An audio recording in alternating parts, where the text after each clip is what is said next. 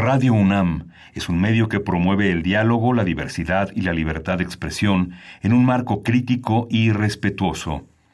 Los comentarios expresados a lo largo de su programación reflejan la opinión de quien los emite, mas no de la radiodifusora. Radio UNAM presenta Primer Movimiento. El mundo desde la universidad.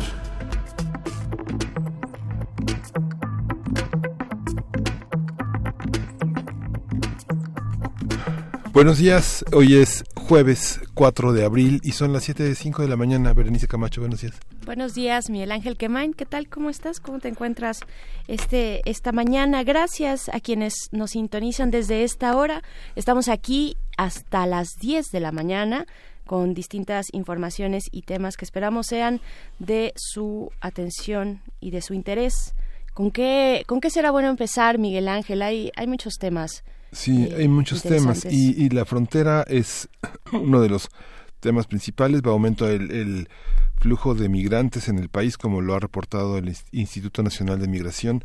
Es una situación compleja que se suma también a las caravanas invisibilizadas de muchos mexicanos que se dirigen hacia el norte del país y que eh, ahora se hacen eh, más visibles por esta vigilancia que hay y este cuidado que hay en el tránsito de migrantes centroamericanos. ayer, este, justamente en, en Puebla, fueron abandonados 240 indocumentados, eh, muchos de ellos niños, mujeres eh, embarazadas que se les resultó muy difícil el tránsito, continuar con el tránsito y bueno, toda esta parte del municipio de Nicolás Bravo fueron reportados todos estos migrantes, fueron recogidos eh, por la por, por el Instituto Nacional de Migración que eh, cobijó esta, esta, esta caravana que fue eh, apoyada por, la, por las personas de Nicolás Bravo y que son también una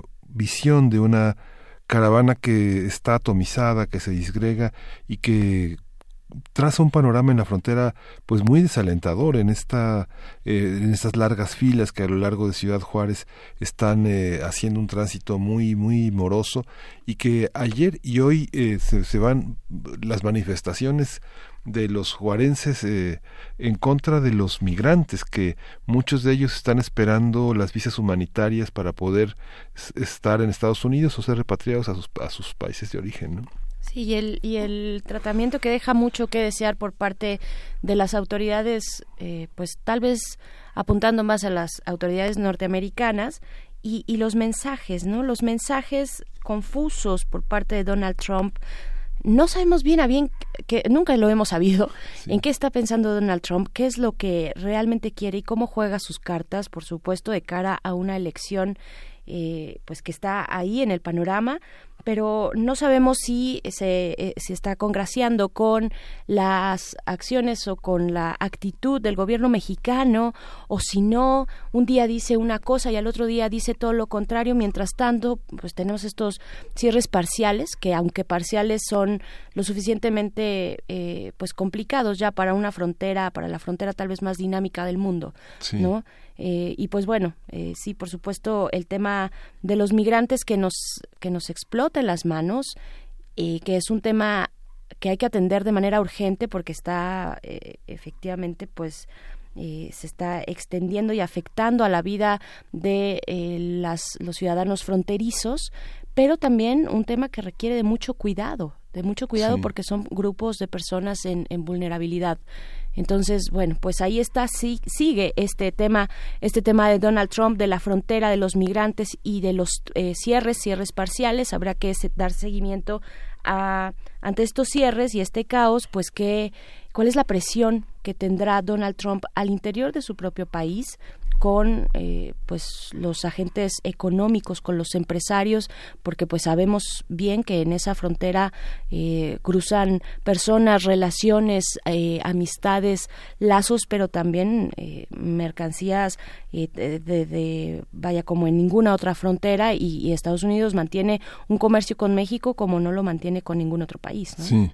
Este este viernes viajará a Caléxico y justamente hay una hay una posibilidad de que en esta toma de foto con lo que falsamente anuncia como la primera sección de su muro fronterizo, una barrera de casi cuatro kilómetros que sustituyó otra en el mismo lugar y que fue planeada antes de su presidencia, será como un gran indicador para los analistas de cuáles serán las medidas que toma y que no, no tienen que ver solamente, como señala nuestro canciller eh, Marcelo Ebrard, con la cuestión electoral, porque finalmente hay una clara, un claro aumento que la Secretaría de Gobernación reporta en este tránsito que no para, ¿no? que es, es, tradicional, pero no para de crecer en, en, en México. ¿no? No en estas dimensiones.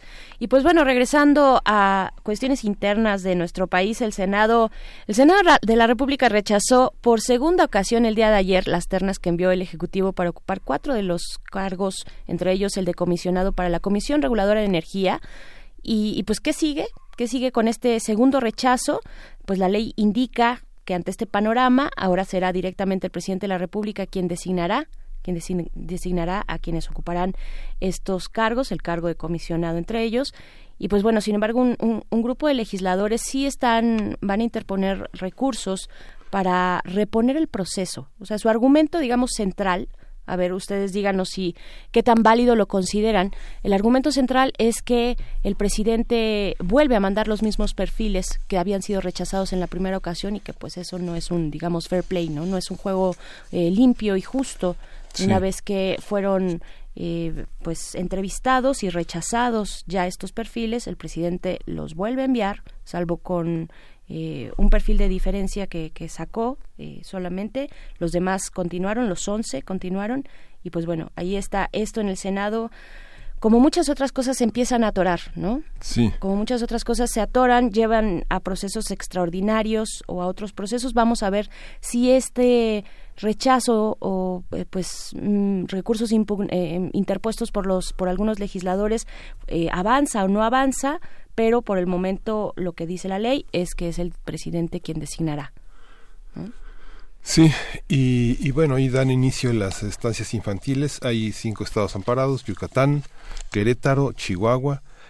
hay una hay una resistencia en Yucatán también y en Nuevo León. Y bueno, va a ser interesante porque se le pide transparencia a la, al, al, presidente de la República que anuncie las que tienen irregularidades. Y mientras tanto, bueno, van a fluir a partir de hoy los apoyos eh, que, que, que, se habían prometido directamente a los padres de familia. Y bueno, vamos a empezar con el programa de hoy, que tenemos un programa que es eh, interesante. Vamos a hablar del proyecto Chilpayates con la doctora Erika Araiza Díaz. Ella es profesora investigadora de la licenciatura en promoción eh, de la salud de la Universidad Autónoma de la Ciudad de México y dirige el proyecto Agencia Comunitaria Infantil. Así es, y también en, nuestra sección de todos los jueves, Historia de México, con el, doctor Alfredo Ávila, investigador del Instituto de Investigaciones Históricas de esta universidad y presidente del Comité Mexicano de Ciencias Históricas, pues nos, traerá un nuevo repaso de la historia de México, esto más adelante, antes de que termine la primera hora. Y son inminentes eh, las elecciones en Puebla y Baja California. Vamos a analizar en la nota nacional esta, este proceso con Arturo Espinosa Silis dirige Estrategia Electoral, un laboratorio de elecciones y democracia. Va a ser muy interesante escuchar su panorama sobre este proceso. Por supuesto. Y después en la nota del día vamos a hablar de, vaya tema interesante, la legislación sobre las fotografías y los desnudos en Internet estos elementos que se comparten en las redes sociales, bueno, no en las redes sociales, y en los, en los chats, eh, y, que demarcan también nuevas formas de expresión de, eh, de, su sexualidad por parte de los jóvenes. Estaremos platicando con Olimpia Coral Melo, quien es asesora legislativa, defensora de derechos digitales, creadora de la primera reforma en México sobre violencia digital y sobre todo, ella dice a sí misma, feminista la poesía necesaria me toca a mí hoy. Te toca a ti, ¿cierto? y tenemos una mesa de mundo, hoy es la mesa de mundos posibles, como todos los jueves, Alberto Betancourt, quien es doctor en historia, profesor de la Facultad de Filosofía y Letras de la UNAM, va a hablar sobre eh, eh, Andrés Manuel López Obrador, las promesas incumplidas, las bolas curvas y las acciones históricas en su particular modo de interpretar nuestras realidades eh, globales y nacionales. Así es, y pues bueno, de esta manera les damos la bienvenida a quienes nos sintonizan a través del 96.1 de FM, también en nuestro sitio de manera digital en radio.unam.mx y también nos da mucho gusto recibir eh, a quienes nos escuchan desde Chihuahua en la radio universitaria de Chihuahua a través del 105.3, del 106.9 y del 105.7 estaremos con ustedes de 6 a 7 de la mañana hora de Chihuahua, 7 a 8 hora de la Ciudad de México y pues arrancamos con música, Miguel Ángel. Sí, compártanos sus impresiones en Chihuahua, que es, un, un día particularmente álgido en el tránsito. Vamos a escuchar de Blue Lab Beat, Blue Skies.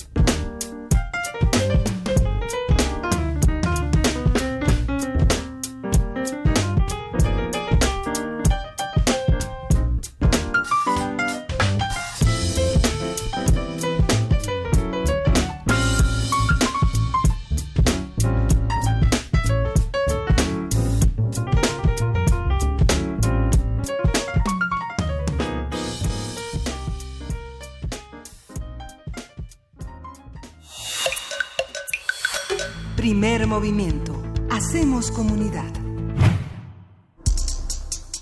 Jueves de autoayuda. El proyecto Chilpayates fue creado con el fin de generar espacios de reflexión y colaboración a partir de la promoción de la cultura universitaria, la difusión de la ciencia y el desarrollo del arte, en particular con la población infantil de la zona de San Lorenzo Tezonco. En este proyecto participan estudiantes, trabajadores y profesores de todos los planteles de la Universidad Autónoma de la Ciudad de México, quienes colaboran de manera voluntaria con el diseño y realización de actividades o talleres artísticos y de divulgación de la ciencia, la tecnología, las humanidades y las ciencias sociales. está dirigido a un público infantil. Todas las actividades del proyecto Chilpayate se realizan en las instalaciones del plantel San Lorenzo Tezonco y vamos a conversar sobre este proyecto de la Universidad Autónoma de la Ciudad de México, qué lo motiva, cómo funciona y quién puede participar. Está con nosotros la doctora Erika Araiza Díaz, ella es profesora investigadora de la licenciatura en promoción de la salud de la Universidad Autónoma y es directora del proyecto Agencia Comunitaria Infantil. Bienvenida, Erika, bienvenida esta mañana. Gracias. No, gracias a ti por estar acá para contarnos de este proyecto de verdad que, que suena muy interesante y creo que recupera una vocación que de pronto se nos pierde por parte de las universidades públicas, que es eh, atender a la población, regresar a la sociedad y lo hacen de una manera muy bonita además. ¿Qué es? ¿Qué es? Eh, qué, es tan qué, qué, qué motiva este proyecto Chilpayates? ¿En dónde se enmarca dentro de tu trabajo? Bueno, em, yo soy de formación etnóloga y luego socióloga. Em, para poder hacer estas profesiones, eh, realizo trabajo de campo y lo realicé durante mucho tiempo en el municipio de Catepec, 10 años más o menos, entre jóvenes. Y ahí lo que me motivaba era entender em, cómo los jóvenes eh, se mueven en la sociedad, es decir, cuál es eh, el, la movilidad social que tienen los jóvenes. Entonces, yo me preguntaba qué es lo que hace que un joven eh, alcance ascenso social y qué es lo que hace que otros no. Entonces, indagando eso, eh, pues tuve que hacer estudios con, con, entre adolescentes y jóvenes y llegó un momento en que había que preguntarse por la infancia, ¿no? Antes de, llegar a a la juventud y a los jóvenes había que preguntarse. Entonces, terminando esta investigación que se llamó Vivir una vida a medias en el municipio de Catepec, eh, decidí esto, hacer ahora investigación sobre la infancia, pero esta vez en, la delegación o bueno, en la alcaldía de Iztapalapa. Y entonces decidí conjuntar varias necesidades. Una es esta, la, la profesional, investigar sobre la infancia. La otra es la docencia, eh, la formación académica de los estudiantes y la tercera tiene que ver con la vinculación y extensión universitaria. Eh, y, bueno, además de las necesidades de la propia población y de lo que también los estudiantes desean y quieren hacer en promoción de la salud. Entonces, fue como esto, conjuntar todos estos deseos y necesidades y es así como surge Agencia Comunitaria Infantil. Y aquí eh, la idea es eh, investigar cómo los niños hacen comunidad, qué mecanismos son los que se activan, eh, digamos de manera natural, pero también desde la enseñanza de los adultos, ¿no? Entonces, para hacer esto, yo invito a los estudiantes de promoción de la salud y en general a los estudiantes de cualquier licenciatura del plantel San Lorenzo Tezonco para hacer esta investigación. Y eh, de las primeras cosas que nosotros hacemos es hacer diagnósticos. Entonces, preguntamos a los niños cuáles son sus necesidades, qué, qué quieren, qué, qué problemáticas podrían tener, ¿no? Y también a los papás, a los adultos, eh, en relación a los, a los niños. Y entonces así es como surgen eh, diversas líneas de investigación que tienen que ver a partir de lo que los niños nos van indicando y Luego vamos construyendo las metodologías eh, también mucho escuchando a los niños, ¿no? Mucho pensando que los niños son actores sociales, que también son protagonistas. Entonces, es así como surgen diversos proyectos y uno de ellos tiene que ver eh, como repensar también un poco la antropología y la sociología cuando eh, bueno, pues uno pregunta, entrevista y entra hasta la parte más íntima de, de, las poblaciones, ¿no? Y, pocas veces es al revés, eh, que se hace un, pues como un regreso, ¿no? De que, que el, informante, por llamar así, eh, sepa de, de nosotros. Y es así que pensamos que abrir las puertas del plantel San Lorenzo Tezonco a la comunidad infantil y que entraran y conocieran nuestra casa académica, conocieran a la comunidad, a los estudiantes, los administrativos, em, la, gente de intendencia, que conocieran a la comunidad y conocieran las instalaciones. Y en ese sentido también que las hicieran suyas. Entonces que no se volviera ese plantel así como son unos barrotes, nadie sabe qué hay ahí. Eh, hay como mitos, ¿no? Luego, este, ya una vez que entraron los papás, este, eh, se les cuestionaba, ¿no? Sobre, bueno, ¿usted qué piensa de que esté acá el hijo?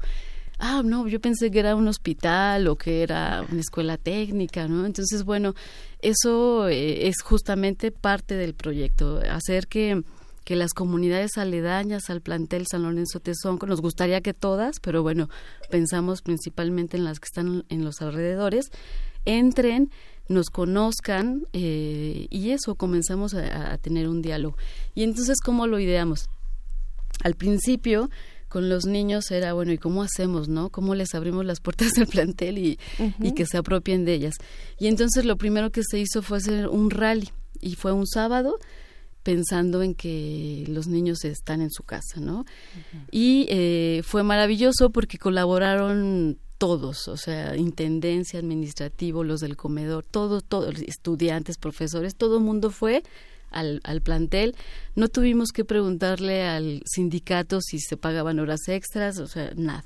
Entonces, lo que se hizo ahí fue hablar con los profesores y estudiantes y pedirles que las investigaciones o las materias que estaban por certificar eh, las tradujeran de alguna manera a talleres que tuvieran que ver como digamos como con divulgación de la ciencia o ciencias sociales algo así em, y que pusieran en práctica estos conocimientos eh, en talleres con los niños no y y bueno, así se hizo, todos manos a la obra, entonces filosofía, comunicación, historia, promoción de la salud, las ingenierías, por supuesto, ¿no? Entonces, hicimos un rally donde la idea era eh, esto, hacer bases con diversos desafíos que estaban hechos por los talleres y los niños fueron recorriendo.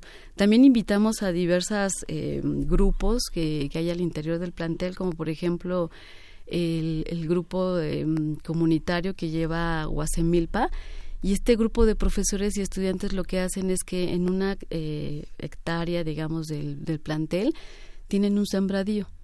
Y entonces los invitamos también y ellos super colaboraron.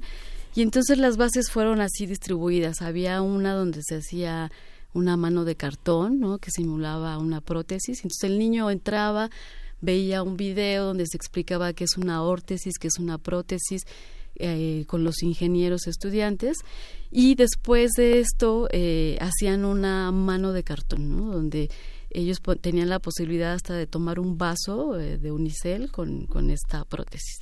Bueno, ese es el ejemplo de muchísimos talleres. Claro esto, por ejemplo, de que sembraron, o utilizaban las cabinas de radio, de televisión, eso fue maravilloso, y hacían pequeñas cápsulas los niños y, bueno, contaban historias sobre su escuela, por ejemplo, o historias de fantasmas, o, bueno, o hacían un, este, tele, un programa de televisión, ¿no?, de noticiario, y era noti, noti noticias del, de la mina, ¿no?, que es un lugar en donde los niños viven.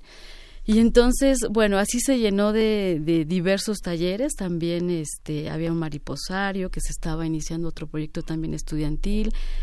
Y bueno, por ejemplo, la parte administrativa fue muy bonito porque los, el, Julia, Miguel y, todo su personal hicieron también un taller que en ese entonces acaba de pasar lo del temblor y hicieron un taller de la mochila de primeros auxilios, ¿no? Y entonces cómo se arma, qué se hace.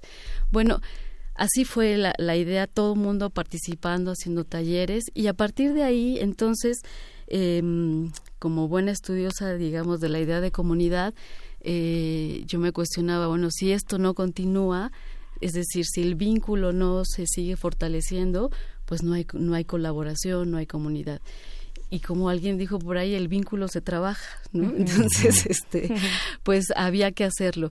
Y pronto apareció el festival semillas y entonces en este marco eh, que se planteaba hacer un, un, festival semillas sobre el libro y la literatura eh, yo pensé bueno pues por qué no tomar este espacio y entonces eh, también hacer un, un rally ahí y que se haga cada año por esto del vínculo, porque hay que hacerlo cada año si no se pierde. La gente pues ya se, se olvida, no entiende muy bien cuál es la función. ¿Cuál fue el objetivo, eh, no? Si no se da seguimiento, claro. Entonces, eh, entonces, a partir de esta idea del Festival Semillas de, de Octavio Serra y Leonel, eh, pues bueno, hagamos ahí una semilla que se llama semilla de papel. Y que tiene una idea muy parecida a este rally, pero aquí el objetivo, eh, si bien tiene, puede ser la comunidad y los lazos, eh, el objetivo principal es la lectura y el libro. Y esto es muy importante porque cuando les hablaba hace un momento de los diagnósticos que se hacen también con los padres, los niños normalmente y los padres, eh, para hacer un resumen muy rápido, cuando se habla de este diagnóstico dicen los niños tres cosas. Nosotros queremos jugar, por supuesto, queremos pasar más tiempo con nuestros papás y tercero, que no nos peguen. Y del lado de los papás, en relación a los hijos o, los cuidadores, es eh, necesitamos que nuestros hijos aprendan a leer y a escribir porque eso es lo que las maestras todo el tiempo nos están pidiendo y diciendo. Entonces este festival caía muy bien como para también hacer estos, este, como responder a estas necesidades de la población. Entonces, eh, este es el eje aquí y todas las actividades que se desarrollan en el festival para este año, que son casi 50, pues todas tienen que ver con este eje de la lectura y la escritura. Y otra vez es la misma dinámica, ¿no? La, la idea es que sean los profesores, los estudiantes, quienes encuentren también un escaparate, ¿no? En, en este espacio de, de, creación, de propuesta, de esto que tú decías al principio, veré también, de, de regresar, ¿no? Las universidades públicas somos creadas por muchas cosas, pero una de ellas es hacer investigación y esta ponerla al servicio de la sociedad o devolverla. Entonces, estos espacios eh, que después, eh, pensando de semilla de papel eh, que se hace cada año, proponíamos, bueno, el vínculo se tiene que hacer y por qué no lo pensamos ahora hacer eh, una vez al mes, ¿no? Y que coincida con el viernes de consejo técnico de las primarias para que ellos puedan, los niños puedan asistir. bueno, van con todo, van con todo, una vez al mes. Y entonces, bueno, eh, surgió así desde el año pasado Chilpayates y ha sido muy interesante porque, bueno, vamos por la quinta o sexta edición de, Chilpayates, que se hace todos los... en mayo tenemos la siguiente, este mes no se hace porque hacemos semilla de papel, pero lo que yo les decía retomando un poco es que es interesante que eh, semilla de papel y chilpayates que se hace cada mes eh, se vuelven un escaparate para todo el mundo, ¿no? Un punto de encuentro. Eh, ahí, eh, para mí, Agencia Comunitaria Infantil tiene tres ejes muy importantes. Uno es la investigación, que, bueno, que es la que yo hago desde y mis colegas desde la antropología y la sociología, la infancia y la comunidad, la agencia. El, segundo nivel es la formación académica de los estudiantes, ¿no? todos son quehaceres de la universidad. Y el tercero es la vinculación y extensión universitaria. Entonces, eh, estos tres ejes no es que uno sea más importante que el otro, van entretejidos. Y estos están siempre presentes en estos, en estos eventos, ¿no? sobre todo en, en Chilpayates, que se volvió una vez al mes. Y entonces se vuelven escaparates también de, de encuentro, de exposición, de trabajos, de quehaceres. Eh, y, creo que esa es la idea, como pensar a la universidad y sobre todo yo, yo creo que yo estoy la verdad muy contenta de trabajar en, en la Universidad Autónoma de la Ciudad de México porque creo que es un espacio único que no me veo yo en otro espacio pudiendo hacer estas cosas, trabajar con las comunidades que entren. Eh, eh, más que aquí en la UACM, ¿no? Está como dispuesto la población, el propio modelo educativo de la universidad lo permite también y, lo, y lo apoya. Entonces, eh, ver a la universidad como un espacio de encuentro, de reunión, donde podemos eh, eso, hacer intercambio de saberes, encontrarnos con la gente, que se encuentren entre ellos, hacer comunidad y que la universidad se vuelva un centro de, de, de, proyección, ¿no? De espacios donde se puede hablar de inclusión, donde se pueden hablar diversos temas y no importa la edad que ¿Y, ¿Y cómo es, cómo es la comunidad, Erika? ¿Quiénes, ¿Quiénes están alrededor? ¿Quiénes son? ¿Tienen un censo? Digamos, ustedes les dicen a ellos quién es la, qué es la universidad y qué hay detrás de esos barrotes, pero ¿quiénes son ellos? ¿Tienen un censo? Este, ¿Está como eh, a la par ese censo alineado con otros datos de la comunidad de, la alcaldía, de las anteriores delegaciones, que eran delegaciones de la Ciudad de México. ¿Qué, qué, ¿Quiénes son? ¿Quiénes van y qué continuidad tienen? Bueno, los censos, el principal censo que se toma es el DINEGI, ¿no? Es ahí donde este, los datos generales que ya sabemos todos, como este, bueno, la alcaldía de Iztapalapa es la más numerosa de todas las alcaldías. Eh, después le sigue Catepec, pero bueno, es un municipio. Eh, hay un alto porcentaje a nivel general como en el país de jóvenes, ¿no? La mayoría son jóvenes, niños. Eh, y, la alcaldía, bueno, digamos, todos conocemos un poco de Iztapalapa, la historia. La propia creación de la UACM tiene que ver con la historia y, quiénes son la población de, de Iztapalapa, porque eh, durante mucho tiempo Iztapalapa eh, se le vio o, o, digamos albergó reclusorios, deshuesaderos de autos, este, basureros, gasolinería, este, bueno, entonces estos grandes tianguis también, exacto, ¿no? este, entonces eh, digamos que la gente también llegó un momento en que dijo estamos hartos de que de que nos traigan a esta parte de la ciudad todas esas cosas, ¿no? Y entonces parte de la de la creación de la UACM tiene que ver con esto. Hay una fotografía muy bonita de, de, cómo eh, la gente de, del plantel, de, los alrededores del plantel Casa Libertad, la salida a, Cuernavaca, a Puebla, este, toman las instalaciones de lo que era la antigua cárcel de mujeres y hacen un cinturón alrededor de, de este plantel, ahora plantel, y lo hacen este cinturón para exigir que no se vuelva a ser un reclusorio, porque había sido un reclusorio y después querían volver a activar estas instalaciones y la gente dice estamos hartos, no queremos eso y hacen un cinturón humano y entonces impiden que, que se vuelva a ser una, una cárcel y, y, más bien se, lo que piden es que, que ahí se construya algo que tenga que ver con la salud, eh, el arte y la educación. Y entonces es así como surgen los GEMS, estos GEMS que, que este, que bueno, tienen también que ver con los proyectos de nuestro presidente López Obrador. Y entonces a partir de estos GEMS eh, le piden a Manuel Pérez Rocha que que cree la, la UCM que era en ese momento, ¿no? Manuel Pérez Rocha era el rector. Era, sí, fue el primer rector. Y entonces eh, se crea la, la UCM y bueno, y pronto adquiere la, autonomía, y es la UACM.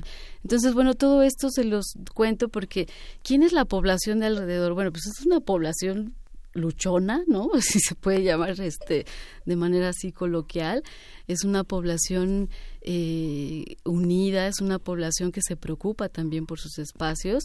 Eh, y entonces eh, es una población también muy numerosa, con necesidades al igual que toda la ciudad, ¿no? De, o sea, estos diagnósticos que se hacen con los papás y los niños, también en algún momento los hice en Ecatepec y son muy parecidos, ¿no? No hay no hay mucha diferencia. A lo mejor podríamos encontrar diferencias en cuanto a las necesidades si hablamos de la delegación Benito Juárez, ¿no? con, con, con, poblaciones este, ya marcadas muy diferentes como eh, la Benito Juárez y puede ser la alcaldía de Iztapalapa. Entonces, eh, la gente de los alrededores pues toma muy bien estos proyectos, por supuesto, ¿no? E, es más, nos dejan hacer trabajo de campo, ¿no? Que entrar a sus comunidades y estar lo cual debe tener su mérito y su planeación por parte de ustedes para que sea de manera respetuosa, supongo también, sí, y, es muy y, duradera, ¿no? Que perdure de alguna manera el vínculo. Si bien eh, es muy interesante todo lo que nos, estás diciendo, eh, les recordamos que estamos platicando con la doctora Erika Araiza Díaz, profesora investigadora del la UACM. Eh, el impacto que tienen los espacios cuando son transformados, cuando son tomados y repensados por las comunidades, es algo bien interesante de analizar porque, eh, y yo te pregunto, bueno, y, ya hacia el cierre de nuestra conversación, ¿cómo ustedes han también eh, revalorado a partir de esta experiencia con la comunidad su, propio, su propia estancia, su propio punto de partida, desde dónde están parados ustedes? Como profesores académicos, como eh, estudiantes, eh, como parte de el personal que se encuentra en la UACM frente a la comunidad que los rodea, que es una comunidad que además puede tener lazos muy importantes de mucho arraigo, ¿no? Donde dices, bueno, hay eh, mucha población infantil y juvenil, hay familias grandes ahí, ¿no? Hay lazos. ¿Cómo se paran ustedes frente a este, a este proyecto eh, y, y, cómo, pues, qué, futuro, qué futuro hay para ustedes y ya para irnos despidiendo también? Bueno, yo soy una apasionada y podría quedarme hablando horas, pero bueno, hay una cuestión importante a todo el país y es la cuestión de la violencia y la inseguridad. y Iztapalapa, bueno, no, no, no se escapa esto. Eh, ha habido eh, incluso muertes, ¿no? De estudiantes en el transporte público. Entonces, bueno, la idea es esta, hacer un tejido, eh, justamente conocernos, podernos proteger entre nosotros, porque el, el vínculo eso es lo que hace. el vínculo es quién es el otro, con, con quién estoy a un lado. Entonces, eh, ¿cómo nos posicionamos frente a esto? Pues es eso, conocernos, hacer los vínculos, eh, tratar, no, no, somos la varita mágica, pero sí podemos contribuir a, pues a, a, lo mejor a... Hacer un, un espacio con, con, mayor seguridad, eh, sin, sin, menos violencia, ¿no? Cuidarnos más entre nosotros también. Esa es la, la idea de, de pasar las, las barreras, ¿no? O los, las bardas de la universidad. Y mañana inicia el programa, mañana inicia el programa a las 10 de la mañana. Mañana inicia Semillas, eh, que está compuesto por dos grandes semillas, semilla universitaria y semilla de papel. Semilla de papel solo es el viernes, porque es el viernes de consejo técnico, y mañana inicia. Entonces, pues sí, los esperamos a todos, de 11 a 2 de la tarde son los talleres, y en la mañana hay un espectáculo musical eh, y luego hacia la tarde con Jonathan Rojas y luego hacia la tarde ya estará una charla con Pierrot 2 que es un luchador y ahí la idea es ver la lucha de manera diferente, ¿no? No en un ring, no luchando, sino quién es Pierrot, este, cuál es el, curso de su vida y eso compartirlo con los niños. Ese, eso será en el Ágora y después viene la camerata infantil de la sala Olinjo Lisli eh, que son, bueno, este, entiendo, 50 niños en escena con instrumentos, tocándole a los niños de bueno, a los niños en general, ¿no? Niños tocándole a otros niños. Entonces, em, pues eso es la, el, programa. Y bueno, también decir que muchos de los eh, Pierrot o la, la misma camerata, eh, son participan de manera voluntaria, ¿no? Mucho de este proyecto de semilla de papel está hecho así, es, un escaparate para todos ellos también, Y está en redes sociales, me imagino, y vamos a tener en redes sociales Prolongación San Isidro 151 en San Lorenzo Antezonco, y bueno, quien quiera consultar la programación en internet www.festivalsemillas.uacm.org. Muy bien, sí. Ahí está, ahí está. Pues muchas gracias, doctora Erika Araiza Díaz, profesora investigadora de la licenciatura en promoción de la salud. Un saludo a tus, a tus alumnos. Sí, un saludo a todos, profesores, estudiantes administrativos. Así es, así es. Muchas gracias y a estos proyectos de la UACM. Gracias, Erika. Por gracias a ustedes. Sí, vamos a escuchar de la Sant Andreu Jazz Band. Lo que necesitas es rockear. Eso.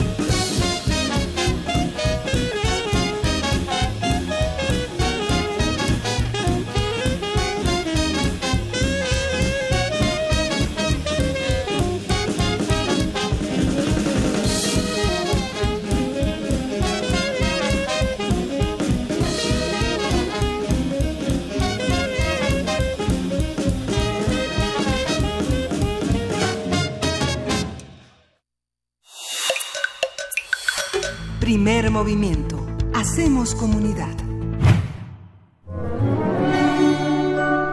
Historia de México. Ya estamos de vuelta aquí en primer movimiento para escuchar al doctor Alfredo Ávila y los temas sobre historia de México que siempre nos propone en esta ocasión vía telefónica. Te damos la bienvenida, Alfredo Ávila. ¿Cómo estás? Hola, buenos días, buenos días a todos. Te extrañamos, Alfredo. ¿Cómo estás? Él, no nos extraña, evidentemente. ¿De qué vamos a platicar el día de hoy, Alfredo pues, Ávila? Pues, mira, eh, me había propuesto empezar a hablar de las condiciones sociales y generales de Nueva España para hablar de esa gran transformación que fue la independencia y la llegada del liberalismo.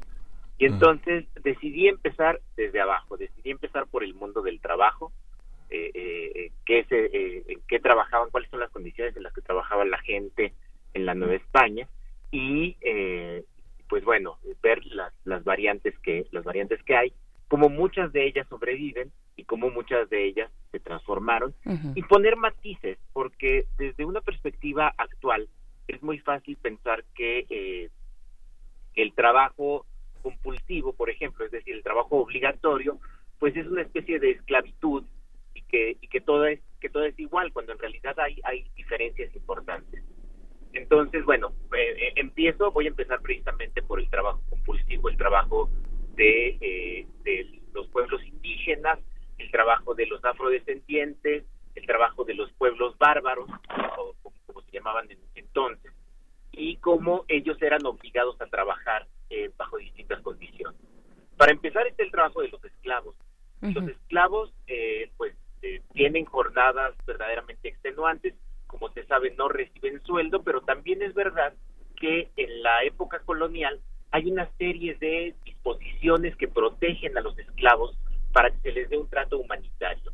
Esto eh, es una diferencia importante, por ejemplo, con el mundo anglosajón, en el cual el esclavo es propiedad de, un amo y el amo puede hacer con el esclavo lo que le venga en gana, como si fuera una, una cosa. En el caso de, del mundo español, en el caso de la tradición de Nueva España, efectivamente el esclavo es propiedad, pero es un ser humano y entonces eh, tiene que el, el, propietario tiene que cubrir una serie de formalidades y no puede excederse en malos tratos. Hay, hay por ahí una serie de disposiciones importantes, muchas de ellas vinculadas con asuntos religiosos, como no, no es difícil de, imaginar. Claro. Eh, los esclavos al mismo tiempo también pueden eh, trabajar y pueden llegar a comprar su, su, libertad, pueden llegar a comprarse a sí mismos para, para quedar libres. Y este es un tema importante porque hay otras formas de trabajo compulsivo en el que no sucede esto, en el que no puede suceder esto. Un ejemplo es el de las llamadas capturas de indios bárbaros. Eh, sabemos que desde el siglo XVI hay un avance hacia el norte y se está peleando eh, guerra con pueblos indígenas, eh, primero en las regiones de lo que es San Luis Potosí y, eventualmente en el siglo XVIII, pues llegando a Texas y, Nuevo México. Y los indios que son capturados en estas condiciones eh, son entregados a hacendados o a conventos o, algunas otras unidades de producción para que trabajen para que trabajen en, ella, también es un trabajo compulsivo, es decir, también es un trabajo obligatorio y tiene eh, eh, algunas características diferentes a la esclavitud. Eh, estos indígenas no son esclavos y por lo tanto no se pueden comprar ni vender. La persona que los tiene bajo su encargo para ponerlos a trabajar lo hace a cambio de proporcionarles educación, de, de, proporcionarles la fe cristiana, como una de las obligaciones que tiene el propietario con, con, estos trabajadores, y eh, alguna desventaja tienen también, por supuesto, que no pueden comprar su libertad, toda vez que no son esclavos, entonces tienen que estar toda la vida trabajando para el mismo, para el mismo propietario. Eh, estas son las formas de trabajo compulsivo más eh, importantes que, que, hay en la Nueva España, más obligatorias que, hay en la Nueva España. Luego está el trabajo de los pueblos, de los pueblos indígenas. Eh, he sabido que una de las eh, constantes características y de, hasta manías de las autoridades españolas era señalar que los indígenas, que los naturales de estas tierras, como decían ellos, eran perezosos, eran dados al vicio y entonces desde muy pronto, desde el siglo XVI, eh, se, empeñan las autoridades en ponerlos a trabajo. Por supuesto, detrás de, esto hay una razón mucho más, mucho más práctica. que los colonos necesitan mano de obra, necesitan una mano de obra muy barata, muy económica, y las comunidades indígenas la, la ofrecen. Y eh, es, en buena medida la disputa por la mano de obra indígena es uno de los ejes de la política y es uno de los ejes de la economía de la Nueva España. Eh, los conventos, por ejemplo, las órdenes eh, religiosas, los misioneros, también eh, establecen doctrinas, establecen sus propias parroquias, que en aquella época se llaman parroquias porque no dependen de una diócesis, en, en las cuales tienen bajo su encargo a distintos pueblos de indios que trabajan para ellos, que trabajan para que trabajan para para el convento y que trabajan sus tierras y, están en constante disputa con los corregidores y con los alcaldes mayores, es decir, con funcionarios del gobierno, que lo que buscan es hacer que el trabajo de los pueblos indígenas vaya para las haciendas o vaya para el propio gobierno en la construcción de eh, la construcción de caminos, la construcción de puentes. Eh, hay una disputa constante entre eh, órdenes religiosas, entre diócesis, gobernadores eh, corregidores, alcaldes mayores y por supuesto hacendados criollos, eh, colonos, hacendados criollos españoles por la mano de obra indígena, que es una mano de obra que legalmente puede ser obligada a trabajar, eh, se les tiene que pagar pero con salarios muy bajos, con, sueldos sumamente bajos, porque no es tampoco una mano de obra esclava, no es, técnicamente es una mano de obra libre, aunque los obliguen a trabajar para ciertos para ciertos grupos. Esta es la mano de obra más importante en la Nueva España y es el mundo de trabajo más importante para la Nueva España. La de estos pueblos indígenas que son obligados a trabajar en un mecanismo que en aquel entonces se llamaba repartimiento eh, de trabajo. Es decir, las comunidades tienen la obligación de contribuir a la corona, de contribuir al régimen mediante su trabajo eh, a, través precisamente de, del reparto del reparto de personas. Claro, antes de terminar esta comunicación contigo, Alfredo, que te agradecemos mucho el esfuerzo de eh, estar que sea de esta manera presente aquí con la audiencia de primer movimiento, ¿cómo, cómo pensar también la división de género en, en este sentido de trabajo en la Nueva España con las comunidades, con los pueblos indígenas?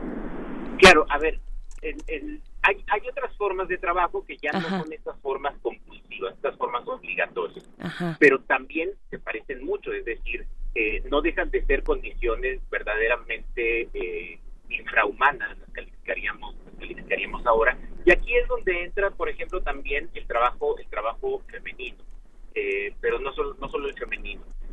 también desde el siglo XVI empezaron a establecer en distintos lugares de, de la Nueva España obrajes fundamentalmente son obrajes textiles. Eh, y en los obrajes textiles trabajan comunidades indígenas también mediante sistemas de, de repartimiento y que ya avanzado el tiempo hacia el siglo XVII y el siglo XVIII cada vez más mano de obra libre. Eh, y cuando digo mano de, de obra libre es en realidad una especie de tecnicismo, porque una vez que la gente entraba a trabajar a los obrajes, pues vivía también en condiciones de semi-esclavitud, es decir, no, no podían, no podían disponer de su propio trabajo, no podían disponer de su tiempo, estaban prácticamente eh, vinculados a los obrajes que, eh, que bueno, determinaban eh, a, través del pago de un sueldo, pero terminaban aprovechando toda la mano de obra disponible de las comunidades que estaban alrededor. Y aquí es en donde participan las mujeres, particularmente no tanto en los obrajes de Querétaro, que llegan a ser los más importantes, pero sobre todo en los obrajes de Puebla, en los obrajes de Tlaxcala y, del, oeste de lo que sería el, perdón, del este de lo que sería el Estado de México. Allí se establecen muchos obrajes y allí hay muy buena presencia de mano de obra, de mano de obra femenina. Eh, este tipo de forma de trabajo en obrajes, en fábricas, como la fábrica del tabaco, donde también hay muchas mujeres, o como la fábrica de naipes, eh, que son esas primeras empresas, muchas de ellas empresas del, propio gobierno colonial, que se establecen en la época, en la época colonial y que eh, contratan trabajadores libres, pero como dije hace rato, eh, en condiciones verdaderamente, pues, no, no es esclavitud técnicamente, pero, pero casi en, en la práctica. Claro. Pues ahí está, ahí está este ángulo que nos propones en este jueves de Historia de México, doctor Alfredo Ávila. Muchas gracias por estar acá. Eh, pues te dejamos cruzar el periférico con toda precaución, por favor. Un abrazo, Alfredo. Un abrazo. Hasta luego. Hasta luego. Y pues ya se nos acaba la primera, la primera hora, pero los vamos a dejar antes de despedir esta primera hora con taxidermia de colmillos y garras. Esto es Cerbero. Le, nos despedimos también de las frecuencias de la radio universitaria de Chihuahua del 105.3, del 106.9 del 105.7. Muchas gracias. Nos escuchamos el día de mañana. Seguimos con nuestra audiencia del 96.1 de, de FM. Esto es Taxidermia.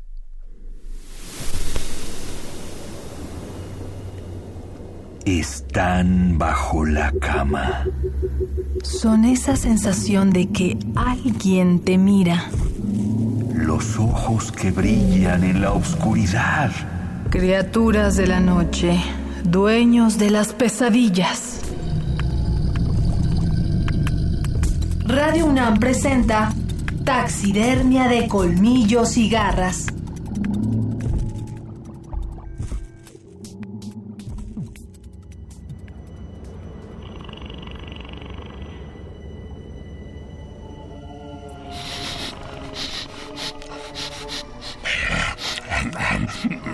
¿Huelen eso?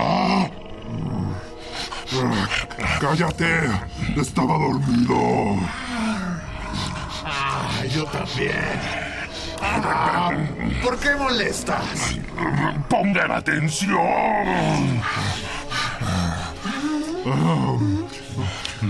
delicioso aroma. Exquisito. ¿Qué es? Sangre carne, huesos. ¿Son humanos? ¿Está muerto? Yo creo que no. Huele a vivo. Y se escucha el pequeño latido de su pecho. Entonces, hermanos míos, cenaremos esta noche.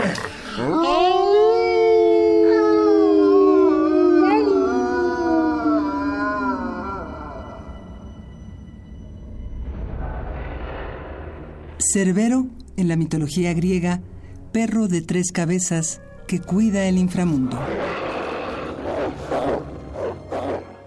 Sus dientes negros y cortantes penetran hasta el tuétano de los huesos, causando un dolor tan vivo que ocasiona una muerte repentina. Vive en la caverna donde llegan los espíritus de todos los muertos su trabajo es acariciar las almas de los difuntos que entran al Hades y amenazar con los ladridos de sus tres hocicos a todos los que pretenden salir de ahí.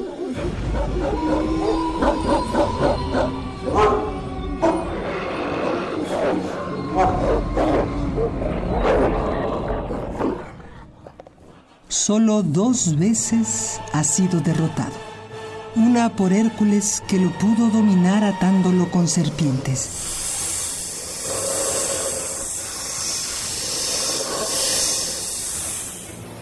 Y la otra por Orfeo, que lo pudo hacer dormir con su lira, como si se tratara de un cachorro dulce e inocente.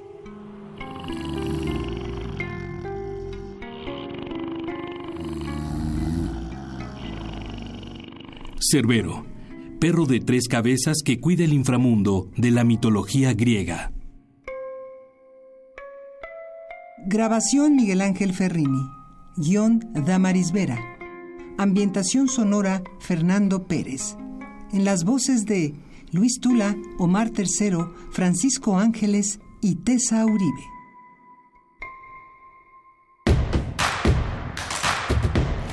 Síguenos en redes sociales. Encuéntranos en Facebook como Primer Movimiento y en Twitter como arroba PMovimiento. Hagamos comunidad.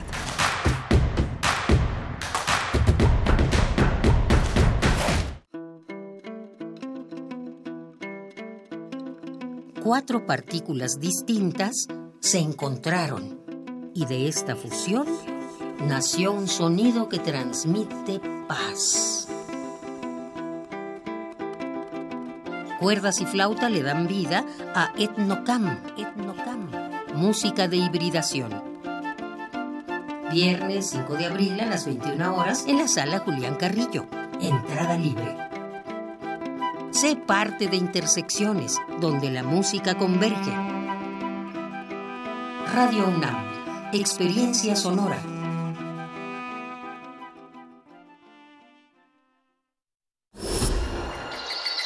Creemos en un mundo donde se escucha toda la música, toda la música, donde el conocimiento esté abierto al mundo, donde se ame de todas las formas. Ese mundo es posible y vamos a pelear por él. Resistencia modulada.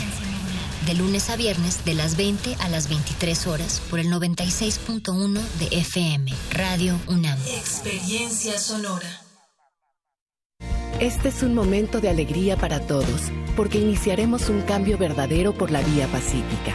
Es un momento histórico para el pueblo de México. Los gobernantes electos de Morena estarán a la altura y serán ejemplo de honestidad, austeridad y eficiencia. Los legisladores y funcionarios estarán al servicio de la nación. Morena gobernará para todos. Gracias por tu voto. Juntos haremos historia. Morena, la esperanza de México. Siete camas que nos recuerdan las mismas que olvidamos, las de otros que alguna vez nos prestaron, en las que soñamos, el espacio al que siempre es agradable volver. 15 minutos que te invitan a compartir momentos reveladores con el otro. Todo lo que está a mi lado. Más que una pieza escénica, el lugar donde empiezan las cosas que son importantes. La cama es el objeto que más condensa memoria. Quizá no, hay, no haya otro. La muerte, el deseo, el placer, el insomnio. Museo Universitario del Chopo, 30 y 31 de marzo, 6 y 7 de abril. Entrada libre. Consulta horarios en www.chopo.unam.mx.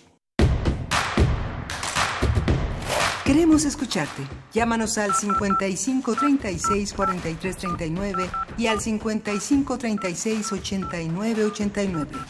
Primer movimiento. Hacemos comunidad. Buenos días, hoy es eh, jueves 4 de abril y son las 8 de la mañana con 5 minutos aquí en la Ciudad de México. Le damos la bienvenida a nuestros eh, amigos, a nuestros radioescuchas que nos sintonizan de 8 a 9 de la mañana por X HSB-FM, que es la radio de la Universidad Michoacana de San Nicolás de Hidalgo por la frecuencia 104.3 en la radio Nicolaita y que se transmite en toda la ciudad de Morelia y que nos eh, entusiasma muchísimo estar en contacto con todos ustedes. ¿Cómo amaneció Morelia? ¿Cómo amanecimos aquí, Berenice Camacho? Aquí estamos muy bien, seguimos con la información, seguimos con los temas de primer movimiento. Se pueden ustedes, bueno, pueden hacer contacto con nosotros a través de nuestras redes sociales. De verdad que sí nos entusiasma mucho estar presente en las frecuencias de la radio Nicolaita allá en Morelia. Nuestras redes sociales son arroba Movimiento en Twitter y en Facebook Primer Movimiento. Y pues bueno, completando la información con la que arrancamos a las 7 de la mañana, Miguel Ángel Quemain, sobre la Comisión Reguladora de Energía y estos, eh, pues este proceso legislativo que sigue y que por ley le toca al presidente de la República designar a los cuatro comisionados eh, después de dos ternas, bueno, dos procesos de ternas rechazadas, pues ya lo hizo esta mañana, eh, informó que ayer por la noche, eh, nombró a estos cuatro integrantes de la Comisión Reguladora de Energía. Ellos son Luis Linares Zapata, Norma Leticia Campos, José Alberto Celestino y Guadalupe Escalante. Ahí está la designación directa del presidente Andrés Manuel López Obrador para ocupar los cargos a la Comisión Reguladora de Energía, la CRE. Y pues con esto se cierra rápidamente un ciclo, un ciclo que, este, pues ya lo decíamos por la mañana, algunos legisladores pensaban interponer algún recurso, pues para que se repusiera por lo menos esta segunda parte del proceso en la que el presidente manda de nuevo los mismos perfiles, salvo uno, pero pues no, el presidente se adelanta y ahí están ya los perfiles designados de estos cuatro comisionados. Sí, justamente son noticias importantes porque hablan de estos procesos de, designación, de hacer la política. Hoy se inicia el programa de estancias infantiles dirigidas directamente a los beneficiarios, 213 mil beneficiarios en un padrón donde 97 mil niños no aparecen eh, y que marca pues el inicio de esta crítica a las irregularidades que se habían señalado hacia las estancias. Se van a dar 3.372 pesos a los menores con discapacidad, se va a hacer un acumulado de 3.600 pesos para los que no lo han recibido en los últimos tres meses. Y bueno, con esto arranca un, eh, un programa, una iniciativa de beneficios sociales del nuevo gobierno y nos vamos, vamos a arrancar con música. Les decimos a nuestros amigos de, de Michoacán que nos manden eh, postales sonoras, cómo amanece Morelia, cómo suena Morelia en sus teléfonos inteligentes, en sus grabadoras, qué, qué, qué comparten con nosotros. Y bueno, vamos a escuchar, vamos a empezar con The Minuit, vamos a escuchar Glacial.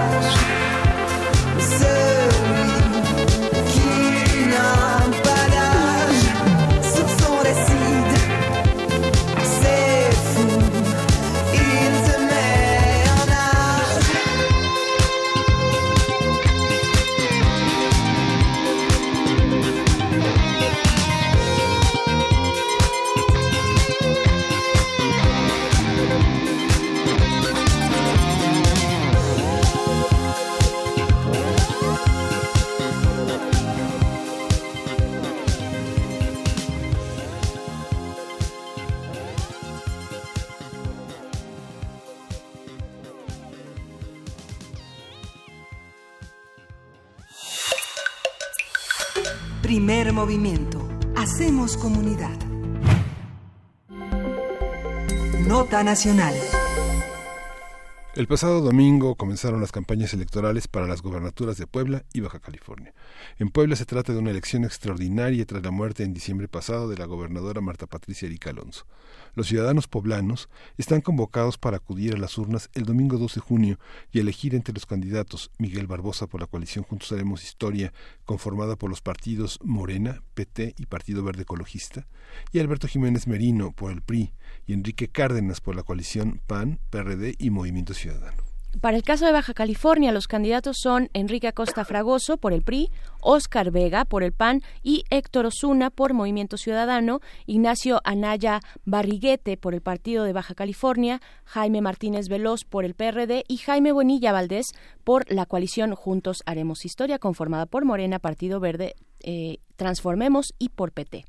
Además de las gobernaturas, en Puebla también habrá elecciones en cinco ayuntamientos, mientras que en Baja California se disputarán cinco ayuntamientos y 25 diputaciones.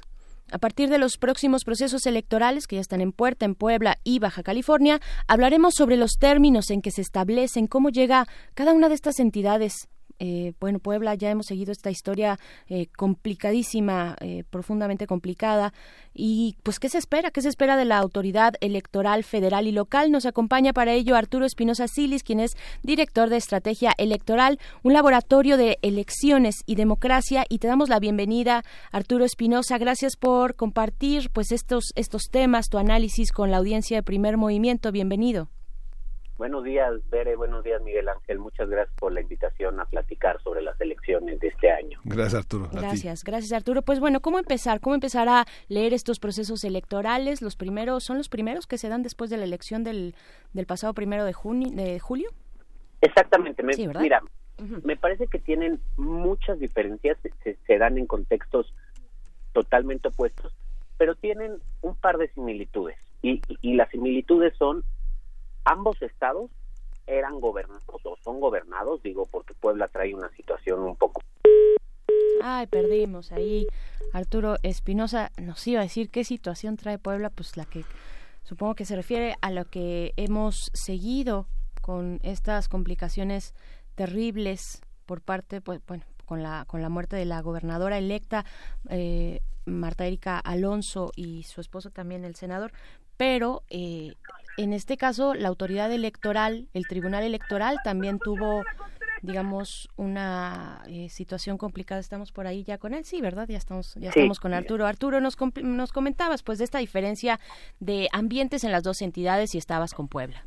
Exacto mira Puebla sí tiene una situación anómala después de una elección muy complicada en 2018 muy este impugnada que, que se resolvió hasta el último minuto polarizada vino eh, el accidente que tuvieron la gobernadora Marta Erika y su esposo el, coordinador de los senadores del PAN en el Senado y esto generó que volviera a haber una elección. Es eh, también es complicado porque es la tercera vez en cuatro años que los poblanos van a elegir gobernador. Si, si nos acordamos en 2016 eligieron gobernador por un periodo muy pequeño de, menos de dos años. En 2018 volvieron a ir a las urnas y en este caso eligieron a la gobernadora y ahora por, por, este accidente, por el fallecimiento de, la gobernadora, vuelven a las urnas.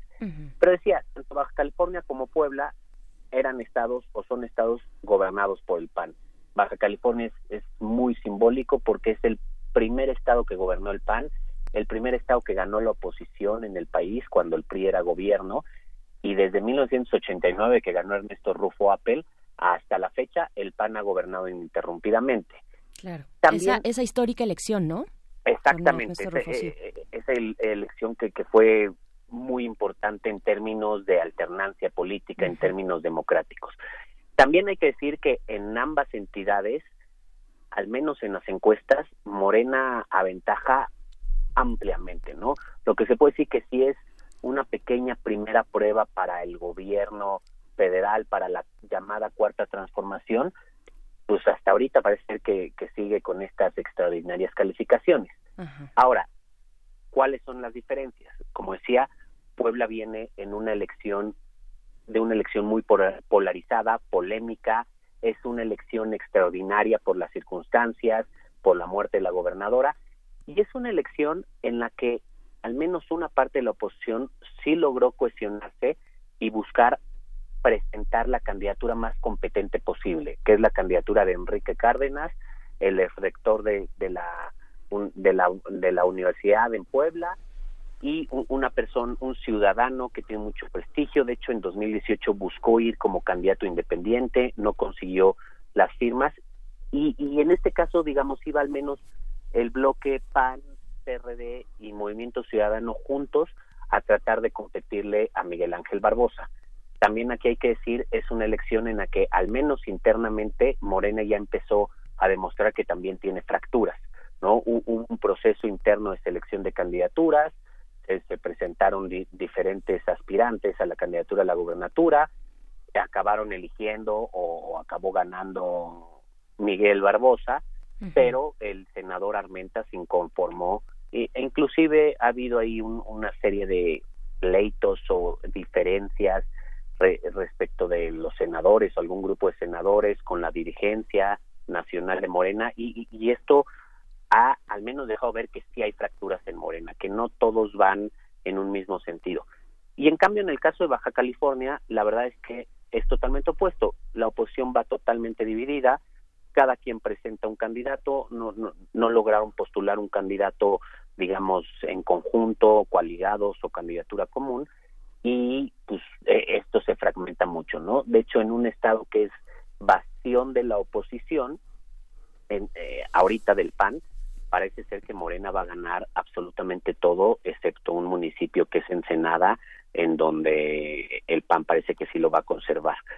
Esto también es relevante porque, pues bueno, eh, el año lo va a acabar eh, el, partido en el gobierno con dos gubernaturas más y las tendencias se confirman y al menos con un par de congresos a su favor más, porque pues también hay que acordarnos que este año hay elecciones en Tamaulipas, en Durango, en Quintana Roo y en Aguascalientes donde se eligen ayuntamientos.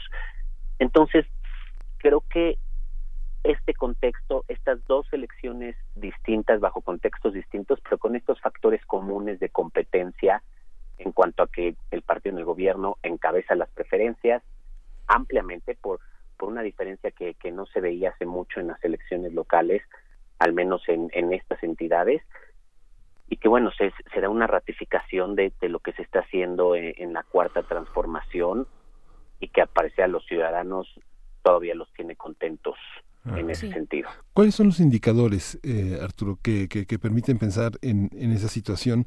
Y si después del primero de julio se plantearon preguntas nuevas al electorado que permitan indicar eh, la situación que tiene como, como base su participación política. Pareciera que no es el, que no es estrictamente la militancia de la que muchos están cansados, sino una un, un arrastre nuevamente de el liderazgo que tiene Andrés Manuel López Obrador. Mira, yo creo que sin duda eh, el presidente es un gran líder, es, es una es un gran líder no solo al interior de su partido, sino en el país. Es, es una persona que representa o al menos es la única que hasta ahorita representa el cambio que buscan los mexicanos. Y eso se combina con un hartazgo muy grande que, que hay un, en la ciudadanía respecto a los abusos, respecto al, a la impunidad, respecto a la corrupción, respecto al encubrimiento que ha habido en administraciones anteriores, tanto del PAN como del PRI, que pues justamente generan esta polarización que hay en la que el país yo lo veo muy dividido entre los que apoyan al, presidente y los que apoyan la cuarta transformación y los que no no ven bien lo que se está haciendo en el gobierno. Creo que hay mucha división, pero también creo que el presidente sigue teniendo una base de apoyo muy amplia y Morena y el cambio que representa Morena sigue siendo de una amplia mayoría y me parece que es que los partidos de oposición no han acabado de reflexionar, de analizar, de recomponerse después de este mensaje que ha habido en las urnas del año pasado. Como se dice ahí, no han acabado de entender que no entienden lo que está pasando en el país. Y, y lo podemos ver mientras se pelean por las ternas de la Comisión Reguladora de Energía o por temas como la Guardia Nacional, siguen saliendo escándalos de corrupción que, que son brutales como el tema de las plumas de siete mil pesos o de los abusos en, eh, en la compra de alcohol para los viajes presidenciales o, fraudes más de fondos con los, como los que ha habido en SEDATU o en, o en otras secretarías y que lo que implica es un es corrupción, es tráfico de influencias, es abuso de poder, es enriquecimiento este inexplicable, son muchas cosas que eso es lo que ha llevado a la ciudadanía a que busquen un cambio radical, un cambio totalmente opuesto, que es el que al menos Morena, el presidente y, y quienes van bajo las siglas de Morena representan también aquí algo que es importante, ¿no? También ha habido una como de fuerzas políticas y, por ejemplo, me llama mucho la atención que en Baja California el Partido Verde Ecologista va en alianza con Morena, el PT y un partido local que se llama Transformación. También eh, eh, este partido que siempre ha sido bisagra y se ha pegado a quien está en el poder, pues ya nuevamente eh, está haciendo lo mismo. Entonces, Creo que la descomposición en el sistema político sigue, en la clase política sigue, y no han logrado enderezarla como para poder enfrentar al, fenómeno que ha sido Morena, al movimiento de Morena en, desde hace unos años, ¿no? Porque esto me parece que empezó en 2015 y desde entonces no supieron leer el mensaje. Claro, ¿tú crees que el Partido Verde, en esta distinción que haces entre, entre una, una, una oposición que está recogiendo sus propios pedazos después del primero de julio eh, y, un partido como lo es Morena, partido eh, guion eh, movimiento, que eso de movimiento dejémoslo nada más como un título porque habrá que ver cómo se está desarrollando y qué implicaciones tiene, tiene esto, creo yo pero eh, pondrías al Partido Verde en un en un estatus distinto eh, en este partido bisagra que sabe lo que es y que y que se puede recuperar tal vez de, de una manera mucho más inmediata precisamente por la practicidad de sus de, de, digamos de sus objetivos eh, lo vimos tal vez con el gobernador de bueno con en, en el caso de de Chiapas no puede, puede podemos hacer una distinción ahí frente a otros partidos como el PAN o como el mismo PRI que pues dan bandazos eh, entre ellos mismos y, y no vemos todavía claridad de una de una posición fuerte como como tal cual como opuesta al gobierno. Mira yo, yo creo que cada uno de los partidos tiene sus propios problemas. O sea en el caso del Partido Verde siempre ha sido un partido que su preocupación principal es su supervivencia no mantener su pequeño status quo, que es el 5, 6, en el mejor de los casos 7% de la votación, que el que le da un mínimo de prerrogativas, un, un mínimo de financiamiento público y que lo hace mantenerse ahí a partir de pues chupar un poco de, de la fuerza política del partido en el gobierno, ¿no? En 2000 fue en PAN, este a partir de 2003 fue el PRI y, y ahora desde este año más o menos finales del año pasado es Morena no el Partido Verde me parece que se limita a sobrevivir y, permanecer no justamente que que no desaparecer. Me parece que en el caso de los otros partidos políticos pues justo lo que estamos esperando y seguimos esperando muchos mexicanos es quién asume el rol de opositor y lo que pasa en el PAN y en el PRI es que después de esta gran derrota pues hay muchas divisiones, hay reclamos, no no saben el rumbo que deben de tomar, digamos, se están recomponiendo, pero no saben cómo recomponerse, están muy fragmentados internamente, eh, siguen muy divididos, se les ve muchas veces en las votaciones en el Congreso, sobre todo al PAN, unos votan en un sentido, otros votan en otro sentido, se vio en el PAN en la elección de su dirigencia, estaban divididos, me parece que es eso. Y me parece que otros partidos, el, el PRD pues también está todavía viendo cuál, fue el tren que le pasó por encima y, y, cómo no desaparecer. Y me parece el partido que yo he visto como un poco más queriendo asumir el rol de opositor es Movimiento Ciudadano, pero todavía es un partido muy chico para, para cobrar esa relevancia. Me parece que tienen al gobernador que hasta ahorita ha dejado ver que es el que mayor oposición le puede poner al, gobierno federal, siendo claro, siendo firme en, en sus posturas, este, haciendo ver los errores del gobierno federal cuando los tienen que hacer bien, pero también siendo conciliador cuando lo tiene que ser. No, no, no se va a pelear con el gobierno por pelearse, pero me parece que Enrique Alfaro ha sido el que se ha plantado más firme.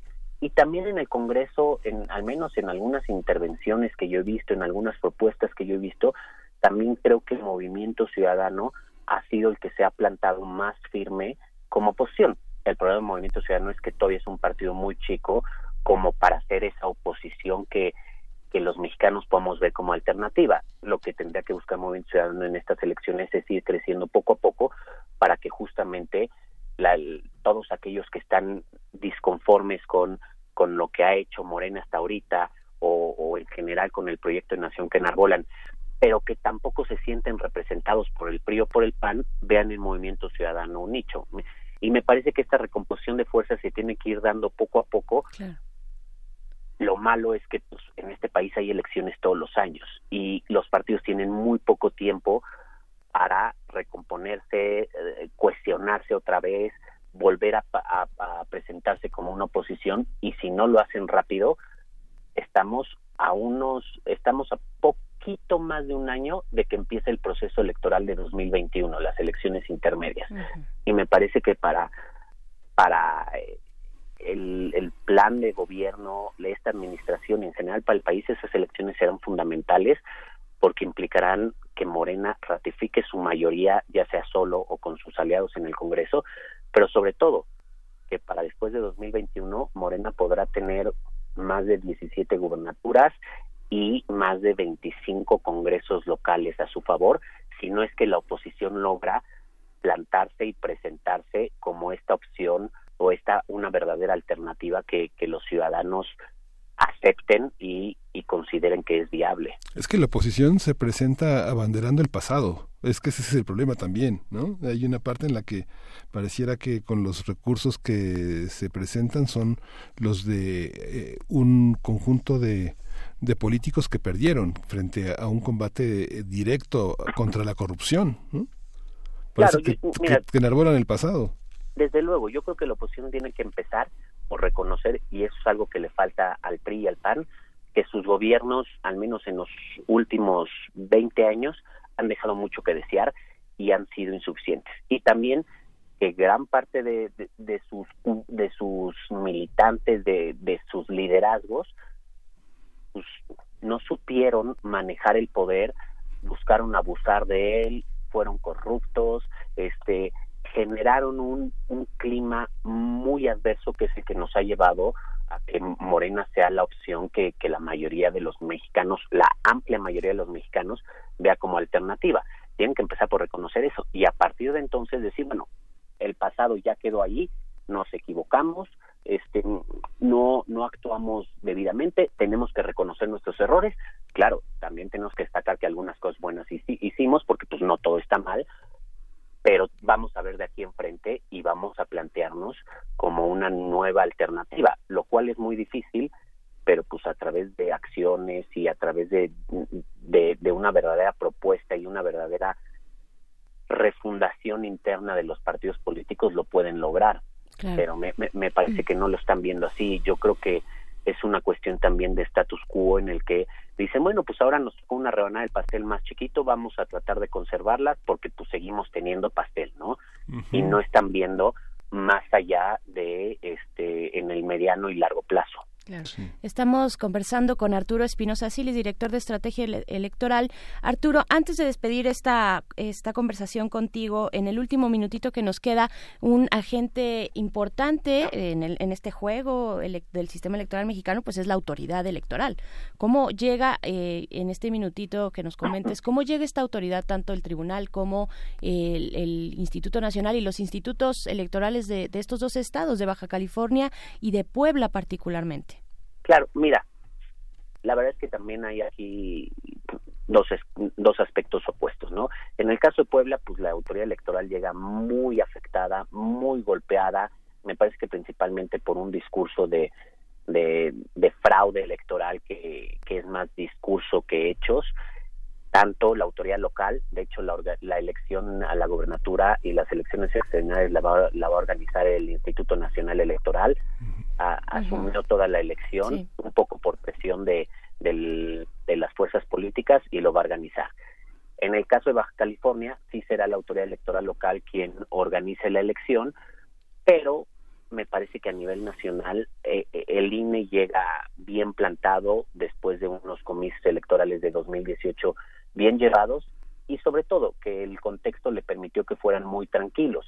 Y me parece que en cambio el, el Tribunal Electoral llega muy cuestionado, muy cuestionado por muchas de las decisiones que ha tomado, por muchas de las acciones que ha llevado a cabo y principalmente por todo lo que ocurrió en la elección de Puebla, ¿no? Cómo se dio esa resolución, se dio a conocer el proyecto previamente, hubo mucha presión, hubo mucha división interna, hubo también mucha discusión mediática, de, trasladaron la discusión de interna del Tribunal Electoral a los medios, terminó con la destitución de, de la presidenta del tribunal y tienen un nuevo presidente. Entonces también llega con un tribunal electoral que tiene muchos retos en el sentido de demostrar que van a recobrar su legitimidad, que van a mostrar unidad eh, este, todos los magistrados y las magistradas.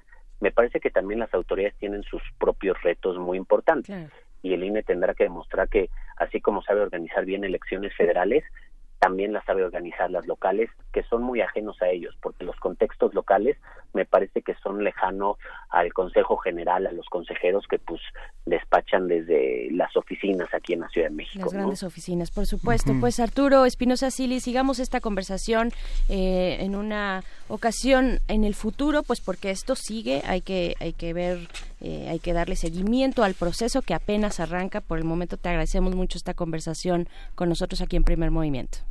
Muchas gracias y es un gusto platicar con ustedes, como siempre. Gracias, Arturo. Vamos a escuchar de Evo Taylor, Love and Death.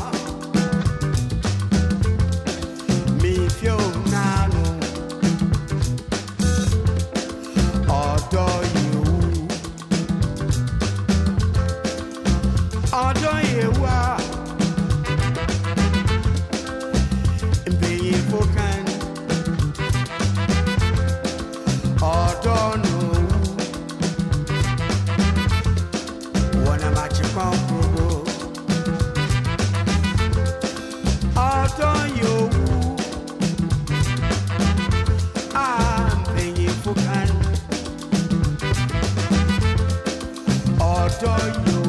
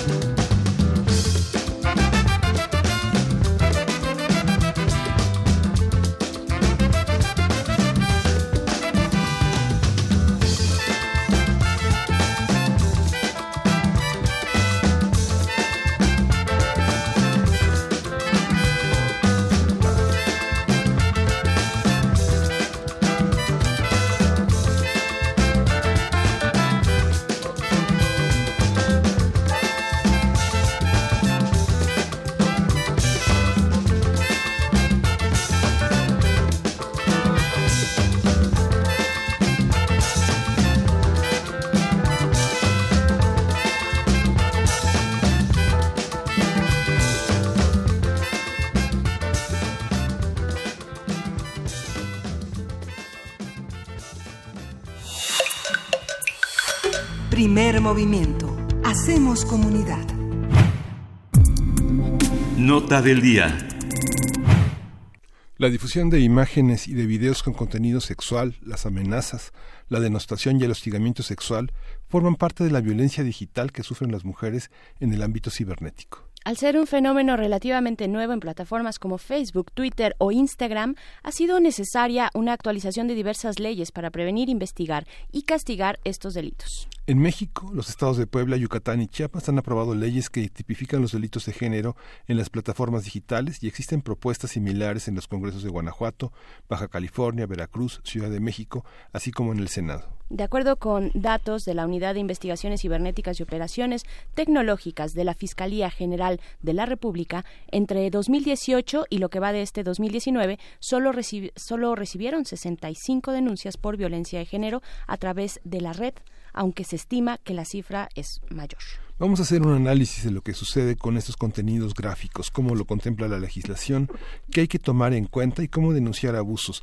Está en la línea Olimpia Coral Melo, ella es asesora legislativa, defensora de derechos digitales, creadora de la primera reforma en México sobre violencia digital y feminista y de algún modo también una sobreviviente de este acoso que la llevó durante mucho tiempo a una depresión de la que se sobrepuso y fue una búsqueda por lo legislativo lo que la, ha llevado a tener esta visibilidad. Olimpia, buenos días.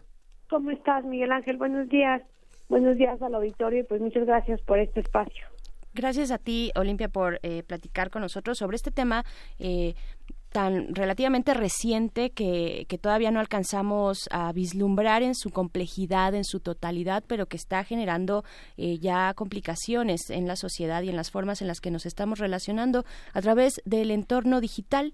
¿Qué decir? ¿Con qué, con qué comentario inicial eh, podemos compartir para entender este fenómeno? Bueno, eh, yo, yo creo que lo primero que tenemos que dejar en claro, Bere, es que definitivamente es un tema de género. Es eh, esta violencia digital o la que llamamos digital es una violencia sistemática. Eh, no es para nosotras en el Frente Nacional para la Solidaridad una un nuevo tipo de violencia, sino un nuevo modus operandi de la misma violencia sistemática que se da en áreas comunes, pero que ha encontrado otro brazo el espacio digital, las nuevas tecnologías, los softwares, los programadores, el espacio, el ciberespacio incluso, y que tiene diferentes eh, tipologías. Para nosotras, eh, por un lado está la violencia sexual en Internet, que es la extorsión, la difusión de contenido íntimo y la difusión de contenido y, la, y la trata virtual. Y por otro lado está el ciberacoso o, los, las tipologías de ciberacoso que van desde la exclusión virtual, eh, el acecho, el stalking, la ciberpersecución, entre otros tipos de violencias que y estas en conjunto dañan principalmente, pero no necesariamente, la intimidad, la dignidad y la vida privada de mujeres. El informe de violencia en, línea contra las mujeres que hacen las compañías de luchadores en Alianza Internet Nuestra señala que exactamente el 97.6% de las víctimas de estos tipos de violencia somos mujeres. Entonces, definitivamente tiene que verse con perspectiva de género, pues el impacto negativo hacia una mujer es mucho más que el impacto negativo hacia un hombre. Eh, la, la, exhibición de los hombres aparece como un triunfo, mientras que la de las mujeres aparece como una denostación, una humillación y una, y una bajeza, ¿no? Pues desgraciadamente, referiéndonos estrictamente a la violencia sexual en Internet, creemos nosotras que eh, con ciertos patrones de denuncias que hemos tenido, que, que este tipo de violencia se da primeramente por la cosificación de los cuerpos de las mujeres. ¿no? no es lo mismo en los espacios offline, o sea, en los espacios comunes, que una mujer, por ejemplo, no tenga brasier, ¿no? A, que un hombre que también les da cáncer de mama, que también les puede salir leche en los pezones, que también tienden a, las mismas enfermedades. Las mujeres, si no usamos brasier, somos mal vistos. Bueno, ahora traslademos al espacio digital. Una mujer, ¿no? Que, que vive su sexualidad, que vive su intimidad, pues obviamente es, eh, se extiende esta violencia. ¿no? Y en el caso de la difusión de contenido íntimo sin consentimiento, o lo que se llama en el argot social, mal se llama porno venganza, hace que efectivamente este impacto negativo cause más a mujeres que, que a hombres, ¿no?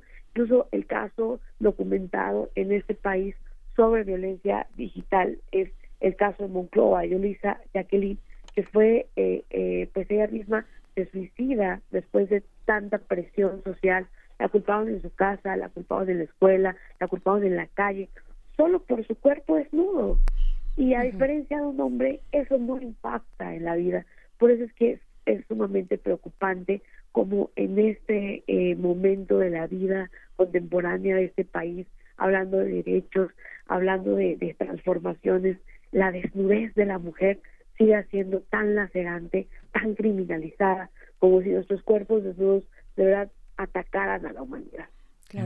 de, de, aquellos momentos, de aquellos casos iniciales, Olimpia, de aquellos casos iniciales al punto del día de hoy, de, incluso con este movimiento eh, digital en, redes del Me Too, del yo también o a mí también, para decirlo en español, eh, porque tal vez no necesariamente todo el mundo eh, tenga el conocimiento de qué significan estos, estos nombres y estos conceptos que surgen de la interacción digital, pero de aquel momento, de los primeros casos, por ejemplo, el que tú mencionas, pues de, de que una, una mujer decide eh, o, se ve orillada a, eh, a cometer suicidio por un acoso tan fuerte en redes sociales en el que se expone su cuerpo, pues que decide terminar de esa manera. Eh, al momento del día de hoy, ¿qué ha pasado en términos de legislación, en términos de regulación? ¿En qué momento estamos? Bueno, pues yo creo que estamos en, en un momento parte aguas eh, ya se logró la tipificación de la difusión de contenido íntimo, o sea, es solo un tipo de violencia. En Yucatán logramos dos tipificaciones de dos tipos de violencia en Puebla, la difusión de contenido íntimo y el ciberacoso, que no son lo mismo, que parece que, que, que, se generaliza.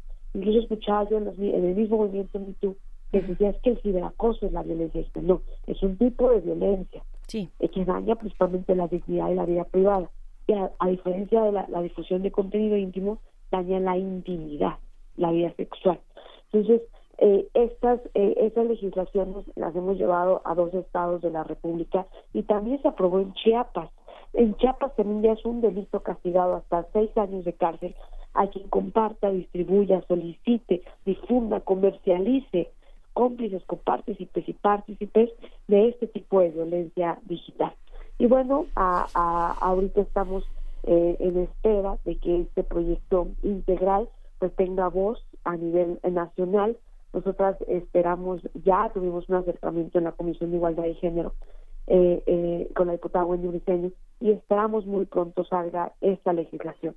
Es tan importante que se visibilicen los derechos humanos online, es tan importante que se vea el espacio digital como un nuevo medio comisivo de delito. No es eh, para, para nosotros en el movimiento lo primordial tampoco es la penalización, porque hay que hablar también de la otra cara de la moneda. Al 40% de las denuncias eh, que se han presentado eh, no son eh, no, han, se han llevado a la judicialización. Además de todo esto, no hay en este país ni una sola persona, incluidas los estados donde se ha reformado, que han sido criminalizados o que han sido penalizados por un tipo de difusión de contenido íntimo. A ver, nada más, Olimpia, para puntualizar este, este dato que nos compartes del 40% de las denuncias, a ver, ¿te refieres a denuncias presentadas ante un ministerio público, ante una autoridad que no, cuyo resultado no es vincular a proceso? Eh, el informe de violencia en línea así lo, lo, menciona precisamente, eh, de, de, estas eh, denuncias, pues desgraciadamente no se vinculan a proceso porque tenemos tres objeciones, o hemos visto tres patrones de objeciones. Por un lado, que parece que lo virtual es real entonces, en ese sentido, ¿cómo acceder a la justicia si, si no es real lo que está pasando es en Facebook, es en Twitter o es en el espacio digital? Dos, esta hipersexualización ¿no? de los cuerpos de las mujeres y los hombres que hace que obviamente recaiga en la tercera, que es la revictimización. Tú te dejaste grabar, tú mandaste el video, ¿para qué vives tu sexualidad? ¿Para qué caminas? ¿Para qué tienes novio? ¿Para qué realizas este acto? ¿Para qué vives tu vida íntima? Entonces, esta cuestión hace que muchas de nosotras verdaderamente no queramos ir a denunciar. O sea, hay una creciente impunidad, ¿no? En la cual si, si aún con una, una un delito eh, material, un delito visible, eh, tenemos impunidad, pues en el espacio digital es aún el triple la revictimización de este tipo de violencia de género eh, en los espacios y medios comisivos online. Entonces, vaya, la legislación abona, por eso tiene que haber una legislación integral. No nada más pedimos nosotras la penalidad para la difusión de contenido íntimo, sino también que se reconozca el ciberacoso como un tipo penal, que esto daña principalmente a periodistas, activistas, mujeres públicas, pero no necesariamente para los que nos escuchan que pareciera que esta reforma solo va a favorecer a las mujeres.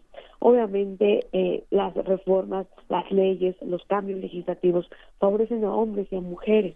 Sin embargo, sí hay que verlo con, con esta especialidad, puesto que el impacto es diferente para mujeres y hombres. Y la tercera reforma que pedimos es para que se reconozca en la ley de acceso a una vida libre de violencia, la violencia digital.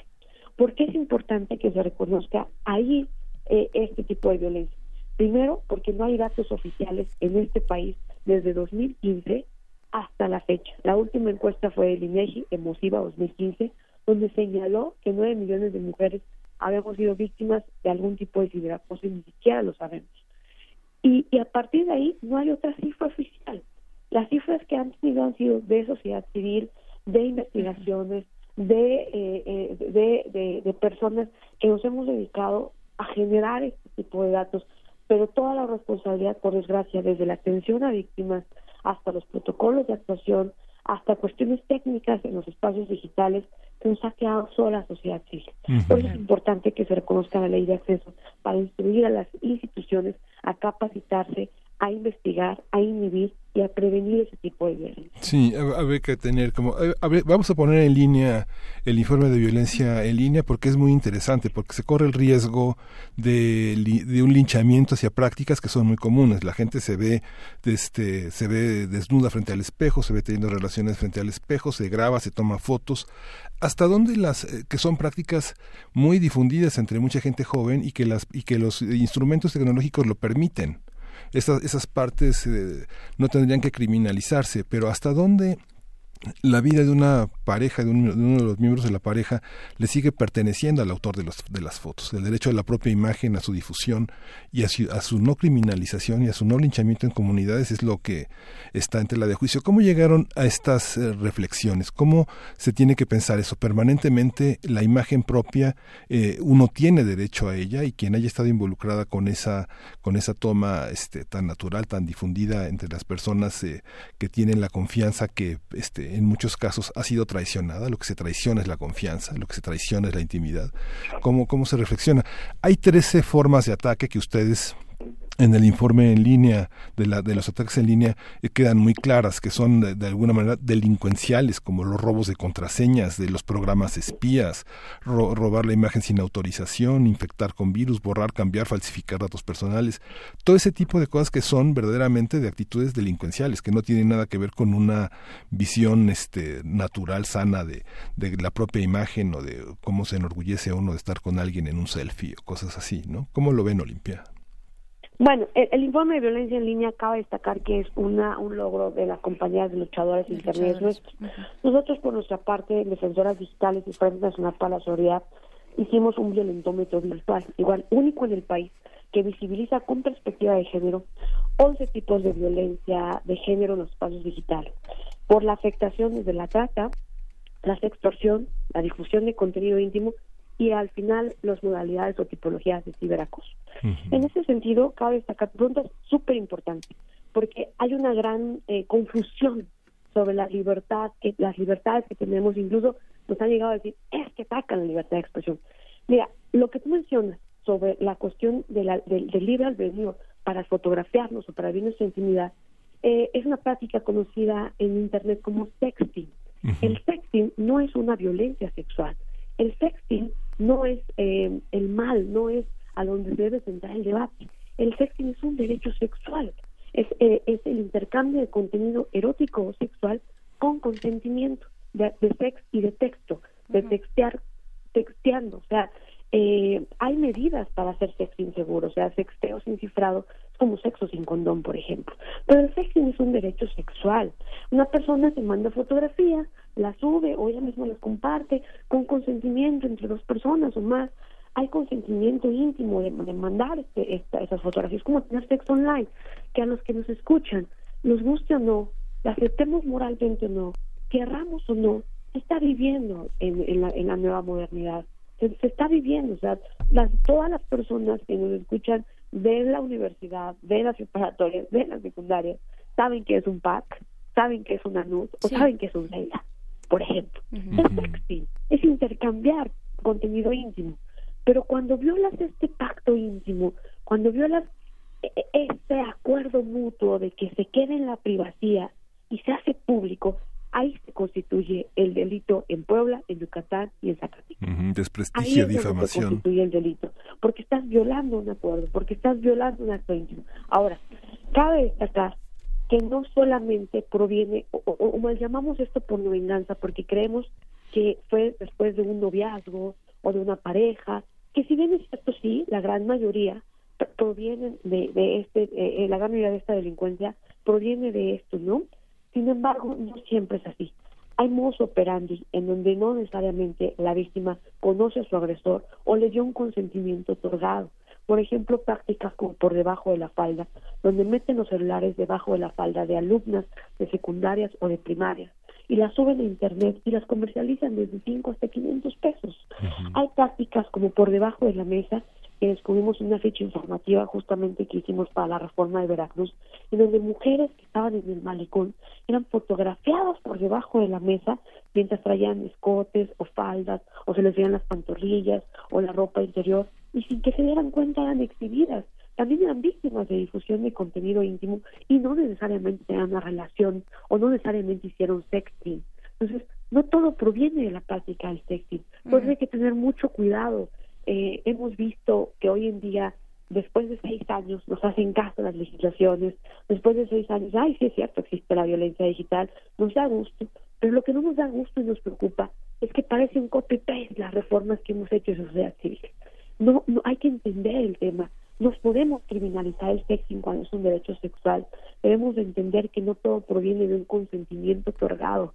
Y por desgracia, hay fotografías, videos eh, que podemos encontrar en mercados de explotación digital que estropean en Facebook, en Twitter, en Internet, no en la Deep Web, eh, no, en los servidores como Firefox, como Google, como Yahoo, en donde tú puedes poner ciertos adjetivos y el nombre del municipio o el nombre de la localidad o del estado y te aparecen mujeres incluso sin hacer sexy, esperando una parada de camión, o alumnas también de las universidades eh, caminando por, por, los salones, fotografiadas, eh, vaya, en cualquier espacio, en cualquier lugar, somos hipersexualizadas y somos comercializadas sexualmente.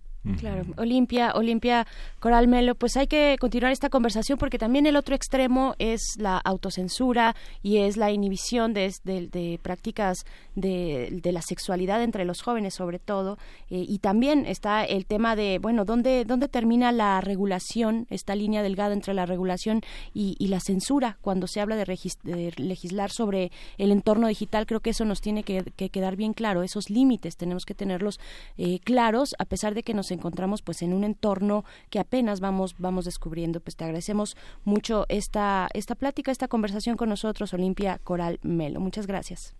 Gracias a ustedes y, saludos y pues nada más si me permiten, si alguien en este momento está viviendo algún tipo de ciberacoso o violencia digital, pues que sepan que no que no están solas, que no están solos.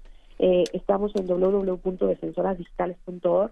Mis compañeras en diferentes estados de la República han hecho un gran trabajo por prevenir y atender este tipo de violencia y pues ahí pueden encontrar toda la información. Gracias por esa valentía. Estamos con ustedes. Hasta luego. Gracias. un buen día. Gracias, Olimpia.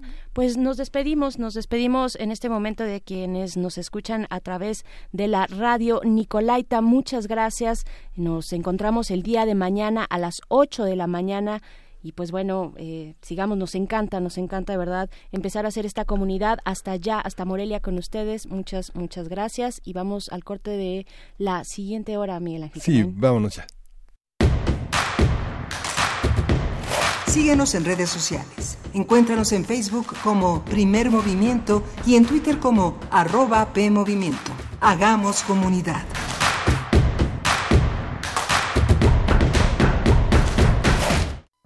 Lenguajes textuales sin fronteras, performance y neurociencia se encuentran gracias a la palabra que es arte, sonido y textura, conocimiento y creación.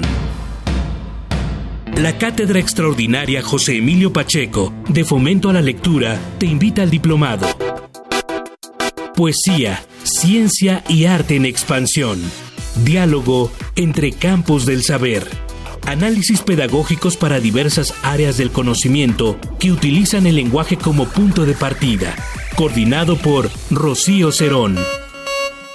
Del 11 de abril al 10 de diciembre, en seis módulos de 20 horas cada uno, sesiones, jueves de las 16 a las 20 horas en la Casa Universitaria del Libro, Cazul. Más información en www.catedrapacheco.unam.mx. Expande tu mente y encuentra tu voz en donde las disciplinas convergen. Misael ayudó a construir esta carretera, por donde va su nieta María, en el carro que le prestó su vecina Marta para llevarla a su boda con Francisco. El papá de Francisco, Sergio, es carpintero y fue quien construyó las bancas para la boda. Si alguno de ellos no hubiera participado, este beso jamás habría sucedido. La democracia es como la vida. Si participamos todas y todos, crece y sigue adelante. Para seguir construyendo nuestra democracia, contamos todas. Contamos todos. INE. El calor puede ser divertido y también fatal. Ten mucho cuidado con los autos. Nunca dejes a nadie dentro de un carro estacionado bajo el rayo de sol. Bebés, niños, adultos ni animales de compañía. Ni siquiera por unos minutos. Ni siquiera con la ventana abierta. Siempre revisa al bajar del auto para que evites una desgracia. El calor es vida, siempre con precaución. Sistema Nacional de Protección Civil.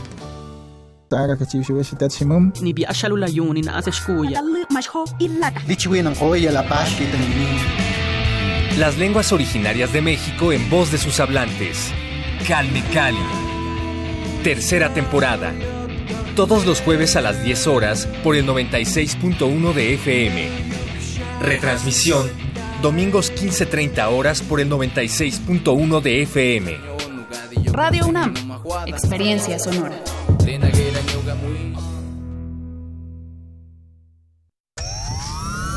Allá afuera pasan cosas que sentimos fuera de nuestras manos. ¿De qué tenemos que pedir perdón? ¿De no morirnos de hambre? Creemos que solo pertenecen a los políticos. Hemos sido tolerantes hasta exceso de Pero en ese mundo controlado por una minoría. Los de la mayoría tomamos las decisiones. Esto es un fanzine sobre la agenda pública y tus derechos en ella, a ritmo de cumbia y salvaje pop pop. El modernísimo. Todo es política. Miércoles, 21 horas. Por el 96.1 de FM, Radio UNAM.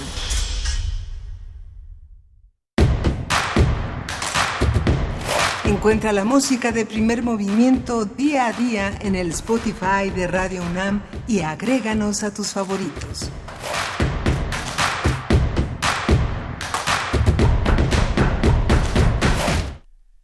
Estamos, estamos de vuelta en la tercera hora de primer movimiento. Aquí Miguel Ángel Quemain y Berenice Camacho cuando son las nueve de la mañana con tres minutos. ¿Cómo, ¿Cómo estás, Miguel Ángel? Después de estas conversaciones interesantes, este tema del acoso en el espacio digital que existe, que tiene consecuencias en la vida, en la vida real y en la vida de las comunidades y de las familias y de las personas. Y pues bueno, interesante seguir con, con estos temas. ¿no? Sí, e, es muy importante el caso el caso de Ana Baquedano y Olimpia Coral que decidieron poner fin a las personas, poner fin a esa situación de eh, que fue resultado de las personas que traicionaron su confianza. Es una actitud muy generalizada en todo el planeta, hacer esta pornovenganza y traicionar la confianza y no reconocer que las personas siguen su propio camino y no ventilar no solamente las imágenes, sino los hábitos, ¿no? Si fumas, si no fumas, si te levantas temprano, si cojeas o no cojeas. Esa parte eh, hace falta que nos conozcamos mejor que nos respetemos, que finalmente rescatemos del amor lo mejor, de, lo, de, lo, que pasó, lo mejor, porque finalmente eh, es muy importante que estas denuncias tengan un cauce legal, un protocolo, un protocolo generalizado en todo el país, que los ministerios públicos, que los códigos penales se alineen en esta, en este castigo, en esta punición contra las personas que sistemáticamente delinquen contra otras personas, seduciéndolas, robándoles sus imágenes. Creo que es muy valiente de estas dos eh, jóvenes todavía, mujeres que le dan esta perspectiva de género, que lo alinean con un movimiento feminista y que las pocas universidades todavía en el país que están en estos protocolos se sumen a esta, a esta protección que fundamentalmente es un ataque contra las mujeres. Eh, la verdad, es una cosa que las desprestigia, las deshonra, las banaliza, las cosifica, ¿no? Las objetiviza eh, y que no necesariamente en este terrible término que, que nos compartía Olimpia y que tú retomas, el de la porno, pornovenganza, que de verdad hasta decirlo duele, pero no necesariamente tiene que ser una venganza, sino que se puede, sino que se convierte también en parte de una eh, de, de, las formas en las que se pueden llegar a relacionar los hombres. Díganos, díganos ustedes. Yo no lo sé, dicen por ahí, ¿no? En esta, en estos chats de hombres en WhatsApp que se comparten imágenes, no necesariamente para vengarse, no sé para qué, no sé con qué razón o con cuál es la multiplicidad de los motivos, pues habrá que, que acercarse a ellos, sobre todo en las formas en las que nos estamos relacionando afectivamente eh, y, en, y, en, muchos otros frentes, ¿no? No solamente en el afectivo, en el laboral, en el de compañerazgo, en, en, el de pues el día a día, la cotidianidad entre los compañeros de trabajo, entre los eh, compañeros de, de aula, ¿no? Eh, corre por, por, muchos canales. Y pues bueno tenemos distintos eh, pues distintos ejemplos ejemplos de eso. Incluso no sé si recuerdan este eh, en el caso de un legislador que compartía desde un chat personal no y alguien atrás de los de los medios de comunicación pues captó captó esta escena en la que el, el, legislador desde su teléfono celular compartía pues la foto de una mujer joven y hablaba de ella pues de ciertas maneras y demás. Bueno, ahí también está el tema de la privacidad. Sí, los catálogos de Escort son algo que circulan muy muy fuerte, ¿no?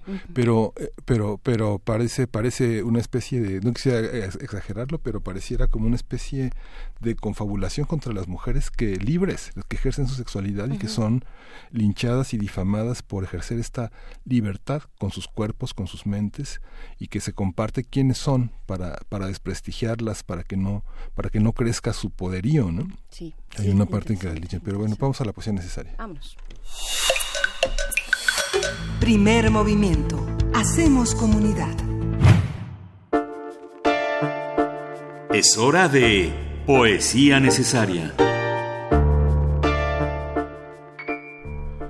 Darío Jaramillo Agudelo, este estupendo poeta que ya tiene una carta de naturalización poderosa entre nosotros, ha escrito una, ha, editado, era una antología personal que justamente se llama Basta cerrar los ojos y que va a ser presentada por Marcelo Uribe el próximo sábado 6 de abril a las 14 horas dentro de la Filuni, que es una feria de libro que este, ya eh, eh, se inicia entre nosotros. Y vamos a leer Razones del ausente y lo vamos a acompañar con una canción de Robert Palmer, este hombre que cumpliría este enero eh, 70 años y que se fue muy pronto, entre como muchos músicos que nos han dejado con una una hambre y sed de sus eh, interpretaciones, Robert Palmer, vamos a escuchar simplemente Irresistible y Las razones del ausente, dice Darío Jaramillo Agudelo. Si alguien les pregunta por él, díganle que quizá no vuelva nunca, o que si regresa, acaso ya nadie reconozca su rostro. Díganle también que no dejó razones para nadie, que tenía un mensaje secreto, algo importante que decirles, pero que lo ha olvidado. Díganle que ahora está cayendo, de otro modo y en otra parte del mundo. Díganle que todavía no es feliz, si esto hace feliz a alguno de ellos. Díganle también que se fue con el corazón vacío y seco, y díganle que eso no importa ni siquiera para la lástima o el perdón y que ni él mismo sufre por eso, que ya no cree nada ni en nadie, mucho menos en él mismo, que tantas cosas que vio apagaron su mirada y ahora, ciego, necesita del tacto. Díganle que alguna vez tuvo un leve rescoldo de fe en Dios, en un día de sol. Díganle que hubo palabras que le hicieron creer en el amor y luego supo que el amor dura lo que dura una palabra.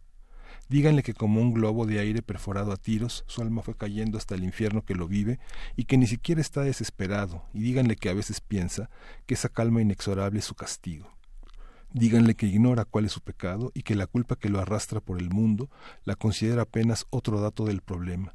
Y díganle que en ciertas noches de insomnio y aun en otras en que cree haberlo soñado, teme que acaso la culpa sea la única parte de sí mismo que le queda, y díganle que en ciertas mañanas llenas de luz y en medio de tardes de piadosa lujuria, y también borracho de vino en noches de lluvia, siente cierta alegría pueril por su inocencia, y díganle que en esas ocasiones dichosas habla solas. Díganle que si alguna vez regresa, volverá con dos cerezas en sus ojos, y una planta de mora sembrada en su estómago, y una serpiente enroscada en su cuello y tampoco esperará nada de nadie y se ganará la vida honradamente, de adivino, leyendo cartas y celebrando extrañas ceremonias en las que no creerá.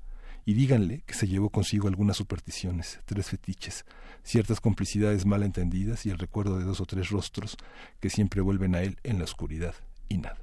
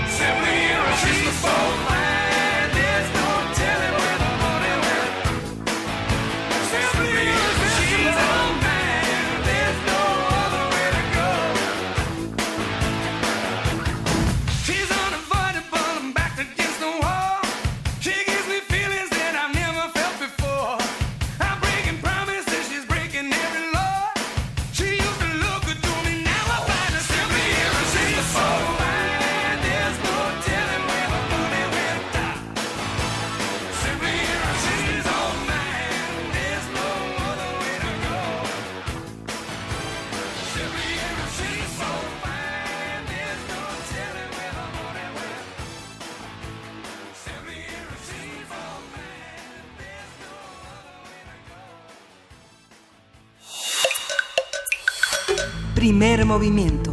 Hacemos comunidad. La mesa del día. Estamos de vuelta aquí en la tercera hora de, de, primer movimiento, cuando son las nueve de la mañana con 15 minutos, pues ya para eh, darle la bienvenida al doctor Alberto Betancourt, quien es doctor en Historia, profesor de la Facultad de Filosofía y Letras de esta universidad y coordinador del Observatorio del G20 de la misma facultad, en su espacio Mundos Posibles, que hoy nos tiene este tema sobre la mesa, el presidente Andrés Manuel López Obrador, sus promesas, las promesas incumplidas, las bolas curvas, hablando del deporte favorito del presidente, y las acciones históricas, acciones también justas. Eh, pues bueno, este balance con el doctor Alberto Betancourt, a quien le damos la bienvenida. ¿Cómo estás, Alberto? Berenice, buenos días, qué gusto saludarte. Es eh, siempre un placer, Miguel Ángel, Alberto. queridos amigos del auditorio. Venimos eh, llegando muy conmovidos de Ciudad Juárez, tuvimos oportunidad de estar allá de pues presenciar directamente el sufrimiento de los migrantes, las actitudes arrogantes del Servicio de Migración de los Estados Unidos.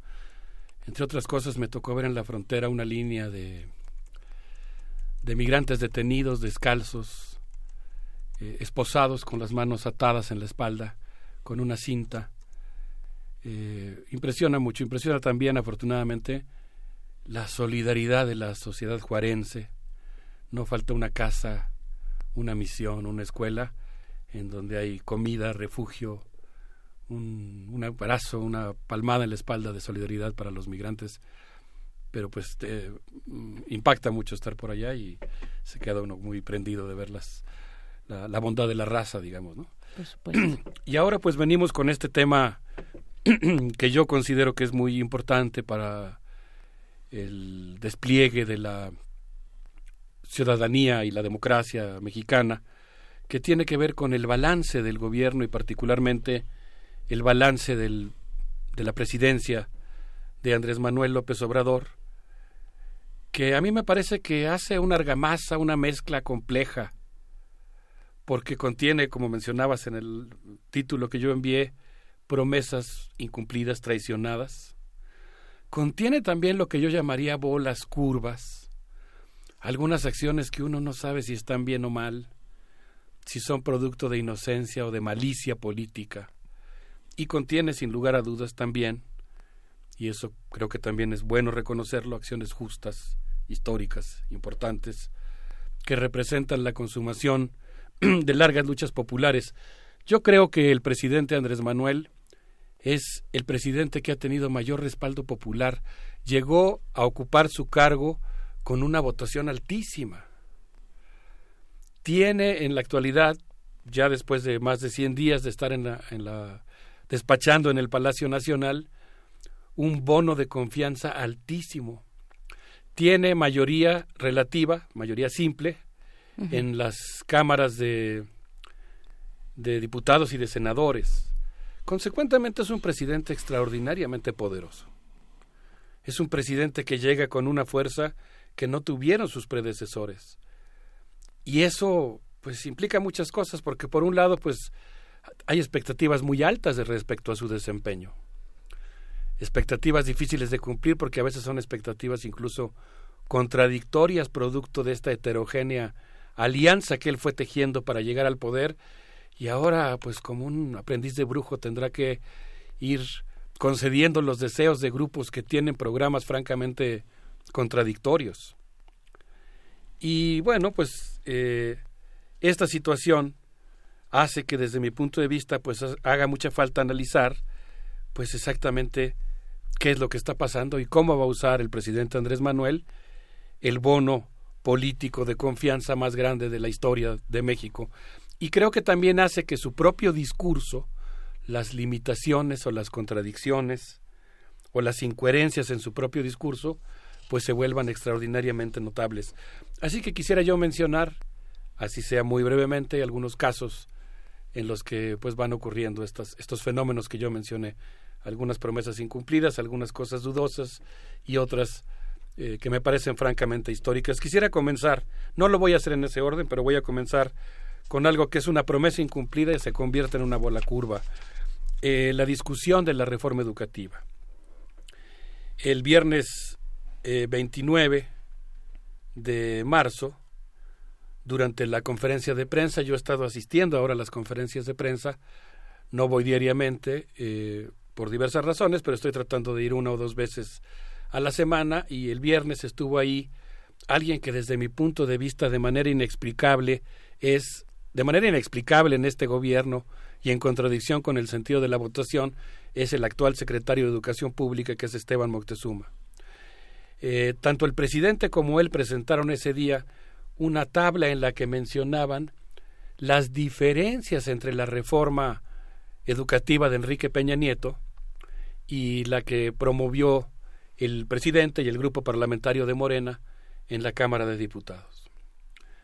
La verdad es que cuando uno escuchaba el discurso de Andrés Manuel en favor de la reapertura de la normal del Meche, cuando uno leía la lista, bueno, yo, yo sentía por instinto de clase, digamos, una desconfianza natural hacia alguien que ha jugado un papel, desde mi punto de vista, tan eh, nefasto en la eh, cultura y en la educación, por ser representante de televisión azteca, quizá más que él como persona en particular, sentía una desconfianza natural, pero pues me tocó presenciar la lista de las supuestas modificaciones entre la reforma de Enrique Peña Nieto y la actual, y luego escuché una intervención muy emotiva del presidente argumentando la importancia que tenía la reapertura del Meche, la importancia de los maestros, el, coraje que él sentía de que habían sido denostados. Era una intervención relativamente convincente. Y yo me quedé pensando en muchas cosas y por supuesto me puse a investigar el tema. Por cierto, le agradezco mucho a una amiga, la maestra Claudia Crevena, que está siguiendo con mucha curiosidad el tema y me hizo favor de abastecerme con una logística documental realmente impresionante que me rebasó, pero traté de leer todo lo que pude. Mi conclusión, porque no tenemos oportunidad de entrar en muchos detalles, es que en realidad la fracción parlamentaria de Morena recibió un dictamen que tenía diferencias más marcadas en relación a la reforma que había propuesto Enrique Peña Nieto. Proponía una nueva reforma que introducía algunos cambios, pero hasta donde he podido averiguar, vamos a seguir reconstruyendo los hechos y haciendo el análisis de contenidos hasta donde voy en este momento, lo que entiendo es que se sienta a negociar con los grupos parlamentarios eh, que componen la Cámara de Diputados y les hace una serie de concesiones que vuelven muy similar el contenido de la reforma que, se, que supuestamente se iba a abrogar y la nueva reforma. Algo que ha llevado a varios analistas a plantear que en realidad lo que se hizo fue una reforma de la reforma. Y en ese momento acude la movilización de los maestros. Eh, yo incluso diría que, aunque digamos la organización fundamental fue la coordinadora, no es solamente la coordinadora, son los maestros. Son los maestros, quizá convocados por la coordinadora, pero acude un gran número de maestros y desde mi punto de vista, afortunadamente, en una acción ciudadana eh, muy contundente por la presencia masiva, logra frenar la aprobación de, esa, de ese proyecto de decreto de ley. Y logran frenar la reforma. Y se abre una negociación y se introducen algunos cambios. Básicamente yo diría que esta supuesta nueva reforma educativa contiene varios elementos por falta de tiempo, porque quisiera tocar también otros temas, yo mencionaría dos o tres que me parecen muy importantes. El primero es que en el discurso el presidente Andrés Manuel López Obrador señaló la importancia del normalismo y presentó una ley de modificaciones entre la versión anterior y la nueva, pero en realidad lo que después descubrí tratando de seguir el tema es que lo que leyeron son algunos cambios que están introducidos en la exposición de motivos de la ley. Pero la poquita experiencia que he podido tener respecto a la revisión de algunas leyes, pues lo que me he dado cuenta es que tú puedes plantear una cosa en la exposición de motivos, tú puedes plantear valores altísimos, objetivos preciosos, pero si eso no lo recuperas en la ley, pues no, no vale, digamos, no estás haciendo demagogia con la exposición de motivos. Creo que ese es el caso respecto al contenido de lo que se presentó en la conferencia de prensa del día viernes. Por ejemplo, se habló con mucha vehemencia de la importancia del normalismo, pero el régimen laboral en el que se, se mantiene a los maestros en la ley es un régimen que les da incertidumbre en el empleo. La exposición habla de la que se dará prioridad a los maestros egresados de las escuelas normales para obtener las plazas, pero no garantiza que como había estado ocurriendo hasta épocas muy recientes, anteriores a la reforma promovida por Enrique Peña Nieto y el nefasto Aurelio Nuño, eh, nefasto por la denostación que hizo de los maestros, a mí en general no me gusta adjetivar, pero creo que ese papel de erosionar la autoridad moral de los maestros pues fue muy negativo. Eh, hasta ese momento, pues lo normal es que los egresados de las normales recibían sus plazas. Pero esta nueva reforma no garantiza que los egresados de las normales eh, lo hagan. De tal manera que se convierte el ser maestro egresado de una normal como tener una profesión liberal que te va a hacer competir por las plazas con otras personas que no estudiaron para ser maestros.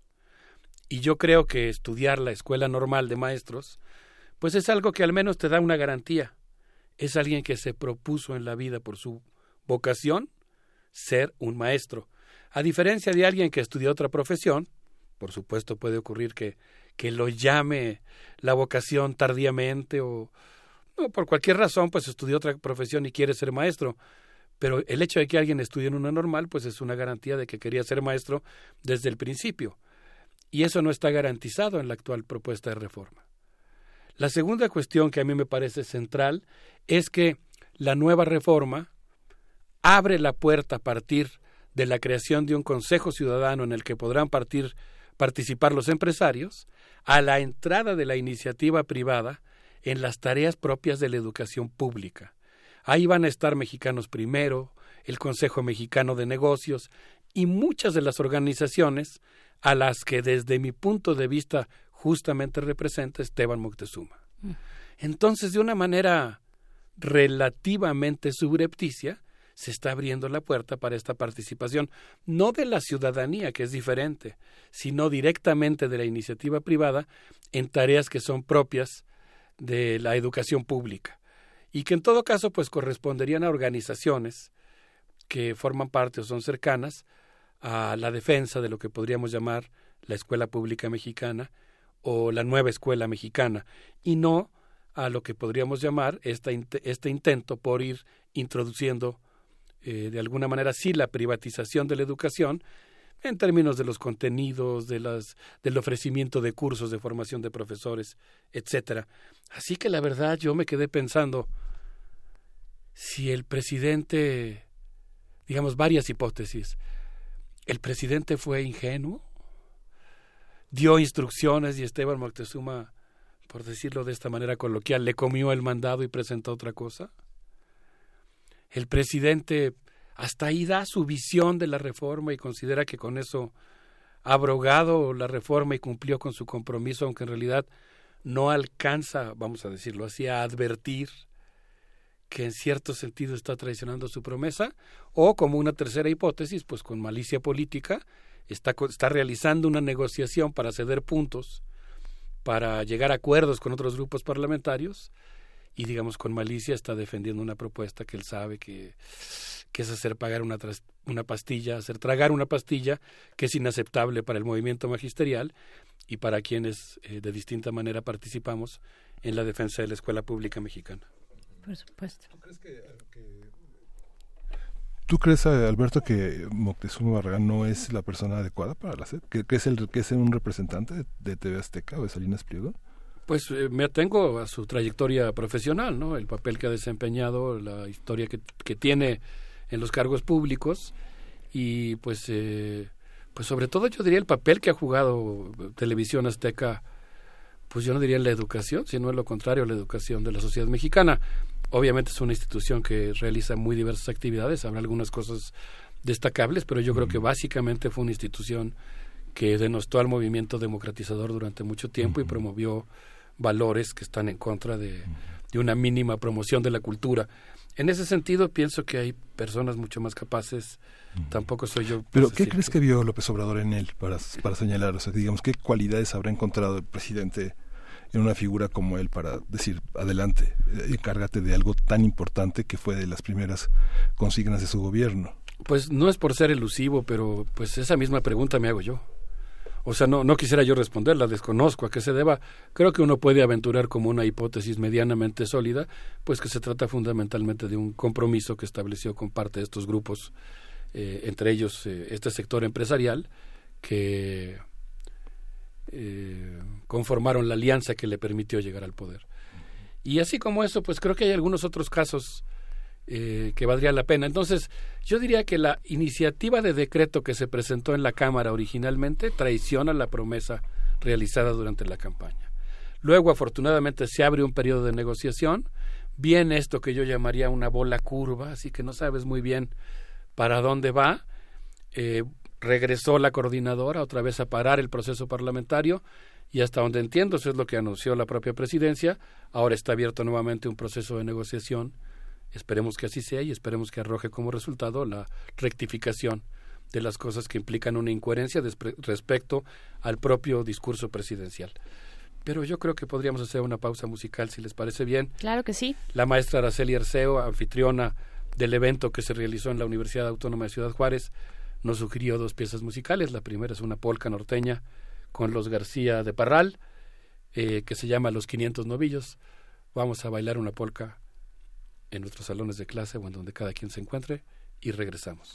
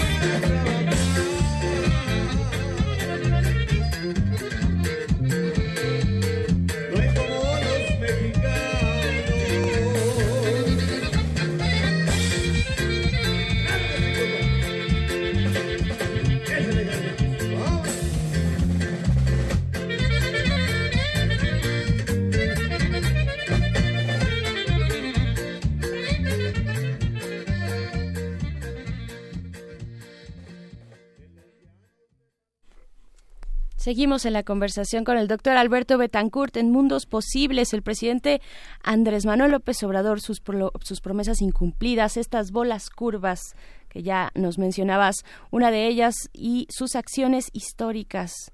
¿Con qué, con qué continuar eh, pues, en esta charla? Quisiera ir ahora a una acción histórica.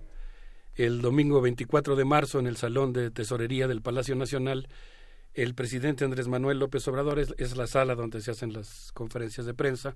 Están a un costado las ventanillas de lo que era la antigua tesorería porfirista, donde acudían los catrines, los lagartijos a, hacer sus pagos y también el pueblo de México, eh, también los pelados, ¿no? Los léperos acudían ahí a hacer sus pagos. En ese salón histórico donde ahora se realizan cotidianamente las conferencias de prensa, el presidente recibió a los familiares de que han sufrido la enorme desgracia ¿no? y que tienen el hoyo negro en su, en su alma, en su vida familiar de contar con una persona desaparecida. Y ahí me parece que pues hubo un cambio de actitud absoluto respecto o, radical, digamos, en relación a la administración anterior. En su turno, Alejandro Encinas, eh, ahora subsecretario de Gobernación, agradeció la presencia de los familiares de las víctimas, de los gobernadores, de la Cruz Roja Internacional, de la Agencia de Drogas y el Delito de la Organización de, Naciones Unidas y de la Comisión Interamericana de Derechos Humanos, y explicó algunas de las tareas que ha realizado la Comisión Nacional de Búsqueda que se regirá por la Ley General en materia de desaparición de personas. Habló de cómo pues la tarea de esta comisión consistirá en usar los recursos del Estado para la búsqueda, la localización, e identificación de personas desaparecidas. Las cifras de las que estamos hablando son verdaderamente atroces. El subsecretario Alejandro Encinas habló de la existencia de cuarenta mil personas desaparecidas. Eh, hay personas desaparecidas y no localizadas. Imagínense ustedes de lo que estamos hablando, ¿no? De, de una circunstancia tan, tan difícil. Y habló de una cifra sin duda macabra, dolorosísima, pero que pues también alienta que, sea, que el gobierno se haga cargo de ella, exponga el problema y, eh, se, se las, mangas de la camisa para, para tratar de resolverlo, la existencia de 26 mil cuerpos sin identificar que se encuentran en los servicios forenses de los diversos estados de la República. Eh, según Alejandro Encinas, el Sistema Nacional de Búsqueda, que es parte del, de lo que ahora se implantará, creará el Registro Nacional de Personas Desaparecidas, el Banco Nacional de Datos Forenses, el Registro Nacional de Personas Fallecidas no identificadas y no reclamadas, y el Registro Nacional de Fosas. Hasta el momento entiendo que hay eh, alrededor de 400 eh, fosas localizadas en territorio nacional. Esta cifra la estoy diciendo de memoria, pero podría equivocarme, pero la, la tendríamos que confirmar. Son más de 200, eso sí estoy seguro. Eh, bueno, eh, pues él habló de la necesidad de establecer un protocolo homologado de búsqueda y de cómo varios estados de la República, 14 de ellos, ya han creado las propias eh, comisiones. Pues me parece que sí hay un cambio muy importante. El presidente Andrés Manuel, en estos gestos que realmente creo que que no son mera gesticulación, sino que, que la forma también va acompañada de un contenido. Habló de cómo los recortes, que eventualmente pueden ser polémicos, pero que en general los recortes provocados por la austeridad republicana, los ahorros obtenidos mediante esa vía, serán canalizados para una tarea tan importante como tratar de resolver este problema. Y pues a mí me parece que en esta materia eh, sí podríamos decir que se trata de una acción histórica que, pues desde mi muy modesto punto de vista, merita eh, todo el encomio de nuestra parte, ¿no? Así la, la, buena voluntad de que, el buen deseo de que llegue a buen puerto este esfuerzo por afrontar un problema tan, tan difícil. Claro. Quisiera terminar, aunque creo que solamente lo esbozaremos, con un tercer tema que ha causado una enorme polémica y que es el tema de la preparación de la conmemoración de la llegada de Hernán Cortés a Tenochtitlán y el tema de la conquista española. Y al respecto, pues quisiera primero referirme genéricamente, antes de, de analizar de manera específica eh, la forma en la que se filtró la carta, la mala leche de algunos medios, la lo, adecuado o inadecuado de la forma en que está formulada la petición y desde luego la tremenda reacción, la oleada de, de oposición a la iniciativa. Para mí en esa oleada van mezcladas varias actitudes, pero una de ellas sin duda contiene una fuerte dosis de racismo que a mí me ha impresionado, ¿no? Esta, esta reacción en la sociedad española y en la mexicana. En la mexicana me sorprendió de manera particular.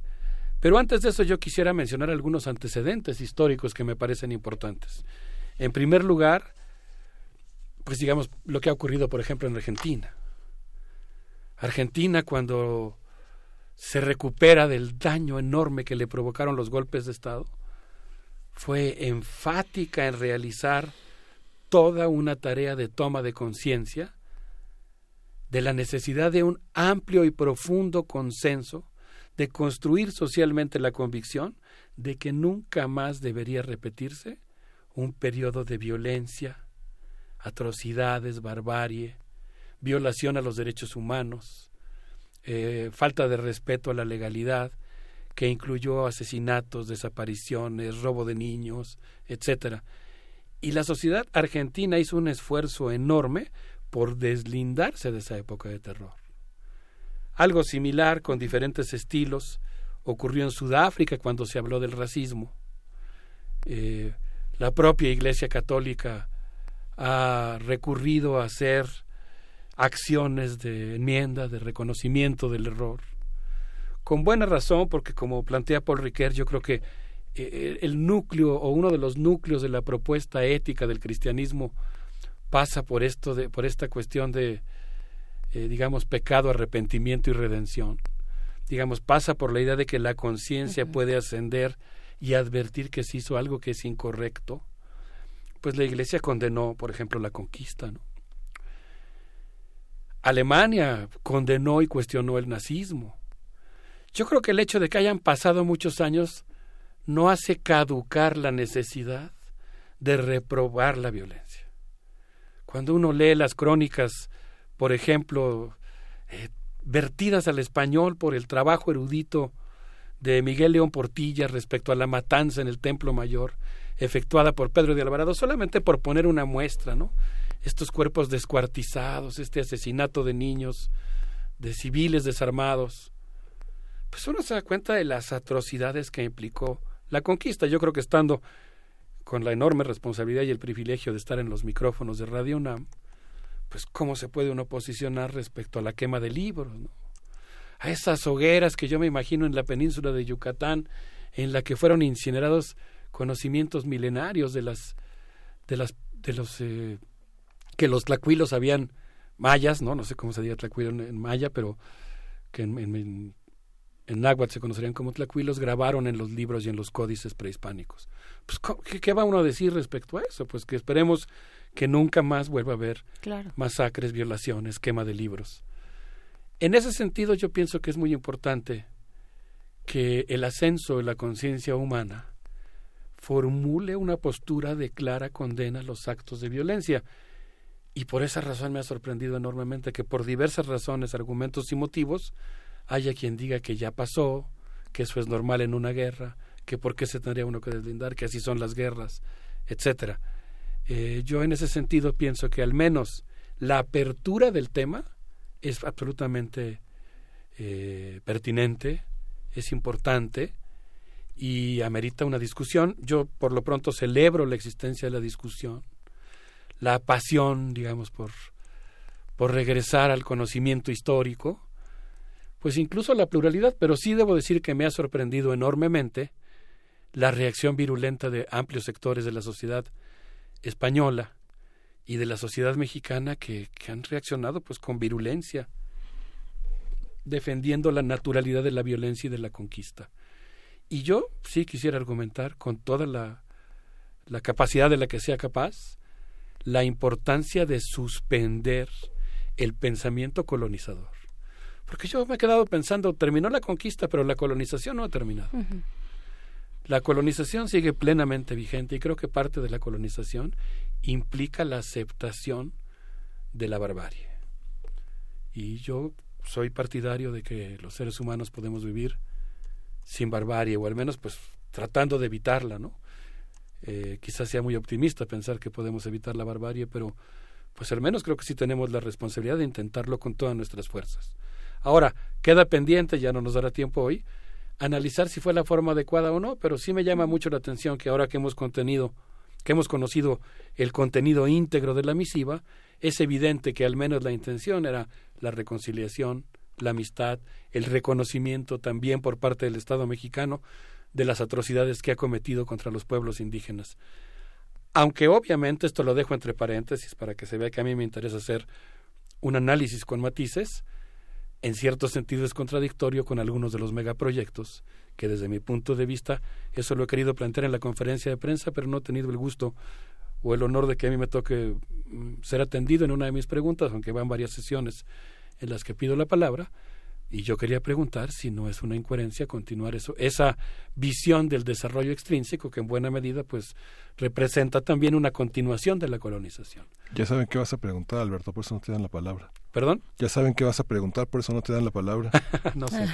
No, no, eh, no creo que tengan la capacidad de saber lo que voy a preguntar, pero ahora que ya lo expuse al aire, que habría la posibilidad Espero que también me la dé, porque creo que la lucha contra la colonización es algo que reclama la sociedad mexicana y en lo que yo entiendo que al menos en términos de intenciones coincidimos. Así que bueno, pues ojalá que haya oportunidad próximamente. Lo que se expresa es hay una parte de un espíritu sumamente racista, atemporal y histórico, ¿no? Donde vemos que en la sociedad mexicana conviven este espectros de neoporfiristas, neonazis, neofascistas, este, y que por parte de los españoles hay en un gran, una gran parte de la, una parte significativa de la sociedad española ve a los sudamericanos como sudacas. Todo hay una parte en la que hay un profundo desprecio por todo lo latinoamericano. Tienen etiquetas para peruanos, colombianos, bolivianos, mexicanos. Hay una profunda ignorancia de lo que es la propia España, la propia tradición, ¿no? Siguen hablando de moros del sur de España, no le han pedido perdón a los asesinatos de del, del franquismo ha habido una intolerancia todavía con una comunidad gitana migrante muy significativa en el sur de España. Eh, hay una deuda enorme con el judaísmo. Hay una parte este, en, el, en, ese, en ese mosaico tan amplio en el que están expresados muchos eh, anacronismos pero también hay algo que ha señalado aquí Alfredo Avila en este espacio, que no somos los mismos, ¿no? que hay una parte en la que el reconocimiento de esa, de esa, esa historicidad pasa por varios matices que implican reconocimientos simultáneos eh, de muchas cosas que no se hacen, ¿no? Y que justamente tú lo acabas de señalar con la parte indígena, hay una parte que no está este, plenamente reconocida y que hoy se presenta como una oposición en el que los dos relojes, uno en cada muñeca, de los que hablaba Marcos en 94, marcan dos tiempos distintos, son tiempos históricos distintos, ¿no?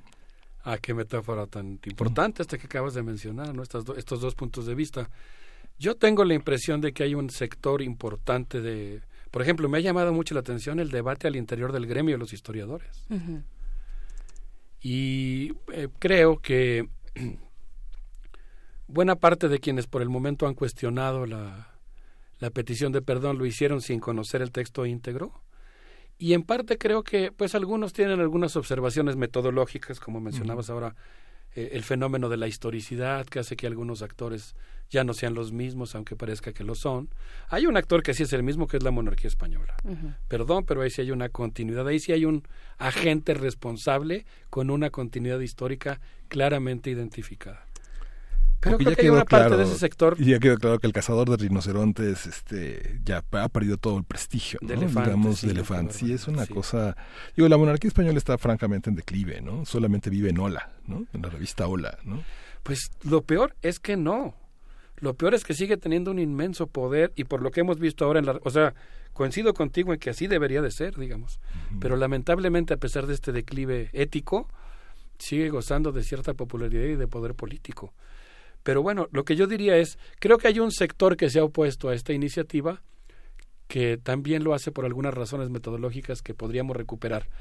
Eh, terminó el tiempo, pero solamente quisiera decir brevemente que me gusta cuando Walter Benjamin dice que algunos hechos del pasado siguen vibrando en el presente y creo que parte de estas actitudes, de la propia polémica que vivió la sociedad española cuando Fray Alonso de la Veracruz, cuando Bartolomé de las Casas cuestionaron que lo que se estaba librando en la guerra de conquista no era una guerra justa y salió y hubo quienes salieron a defender la guerra de conquista, yo me temo que desafortunadamente y de manera inesperada esa polémica sigue viva y desde luego pues yo creo que habemos los que vamos a defender la idea de que esa no fue una guerra justa y que no podría serlo y que la violencia tiene que ser desterrada de la historia humana aunque sea una tarea imposible, es por lo menos un valor que debe servirnos como singladura. Les agradezco mucho toda su atención y vuelvo a insistir en la importancia que tiene que nos organicemos, que reflexionemos colectivamente, que hagamos ciudadanía y tratemos de darle un buen rumbo en el sentido democrático al actual gobierno. Querido Alberto Bectancourt, yo me quedo con, eh, dentro de todo, además de, eh, de entender este capítulo reciente del perdón de la corona española hacia el territorio que ahora es México y que en algún momento fue otra cosa y fue muchas otras mm, muchos otros grupos diversos entre sí antes de, eh, de, que llegara este nuevo orden, ese nuevo encuentro de culturas, choque de culturas. Me quedo con la posibilidad que tenemos desde este lugar del hemisferio, desde este continente, desde esta región, para eh, dar cabida cada vez más al pensamiento de colonial que ya hablábamos, eh, lo mencionábamos la semana pasada, el pensamiento de, de, colonial, se han hecho esfuerzos importantes, interesantes, a los que hay que acudir, porque nos estamos viendo frente a un espejo, porque estamos hablando de nuestra propia identidad, de nuestras raíces, de, de no dos raíces, sino además una tercera raíz, en el caso mexicano, que hemos eh, pues olvidado, hecho a un lado, y entonces, bueno, yo me quedo con eso. Ay, Berenice, eso que dices es tan importante. Yo creo que tanto en la época de la conquista, entre la resistencia indígena como el humanismo renacentista español, y en la época de la independencia entre los insurgentes mexicanos y los comunalistas españoles, siempre ha habido una alianza en favor de los derechos humanos. Y esa es la alianza a la que apelamos hoy, de hermandad con los sectores libertarios de la sociedad española, porque en cierto sentido estamos en la misma lucha. La idea de condenar la conquista no es una idea de separarnos de España, es una idea de fincar la alianza entre quienes queremos compartir valores. Ahí está. Muchísimas gracias, Alberto Betancourt. Nos escuchamos el próximo jueves aquí en Mundos Posibles. Esperemos que sí. Un abrazo para todos. Perfecto. Música. Vámonos con música. ¿Con qué nos vamos a despedir, eh, Alberto? Todavía tenemos una última sí, propuesta vamos musical. A escuchar a Sonido Cachimbo. Eh, con esto que se llama Cascabeleando. Está, es una mezcla de fuerte y sabrosa. A ver qué les parece. Eh, escogida por la maestra Araceli Arceo. A quien le mandamos un abrazo.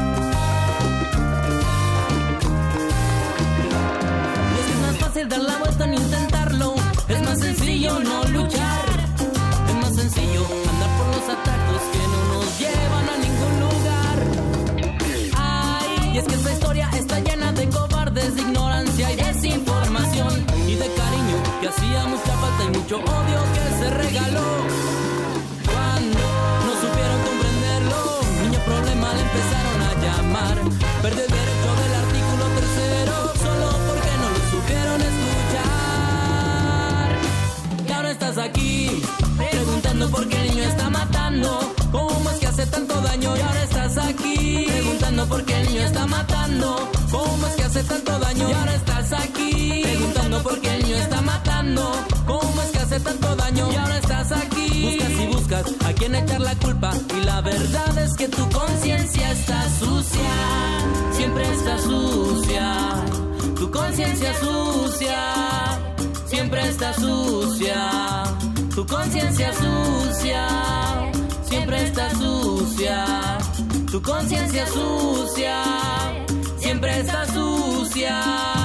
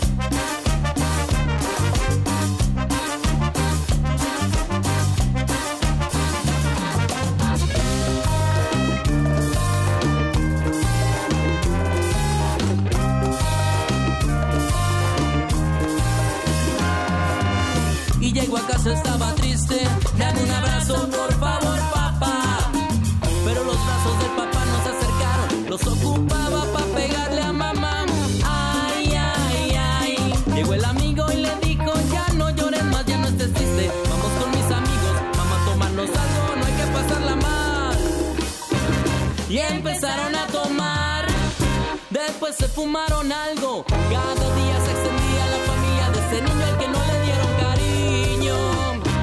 Y empezaron a matar, le daban mucho dinero, lo respetaban, le daban el cariño que nunca le supo dar la sociedad. Lo dejamos sin escuela, en la familia no hay cariño.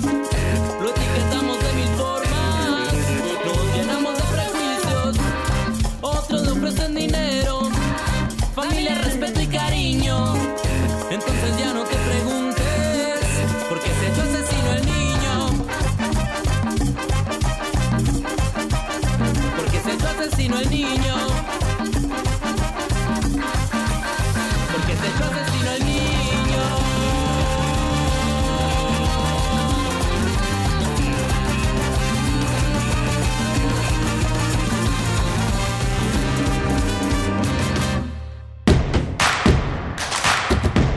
Encuentra la música de primer movimiento día a día en el Spotify de Radio UNAM y agréganos a tus favoritos.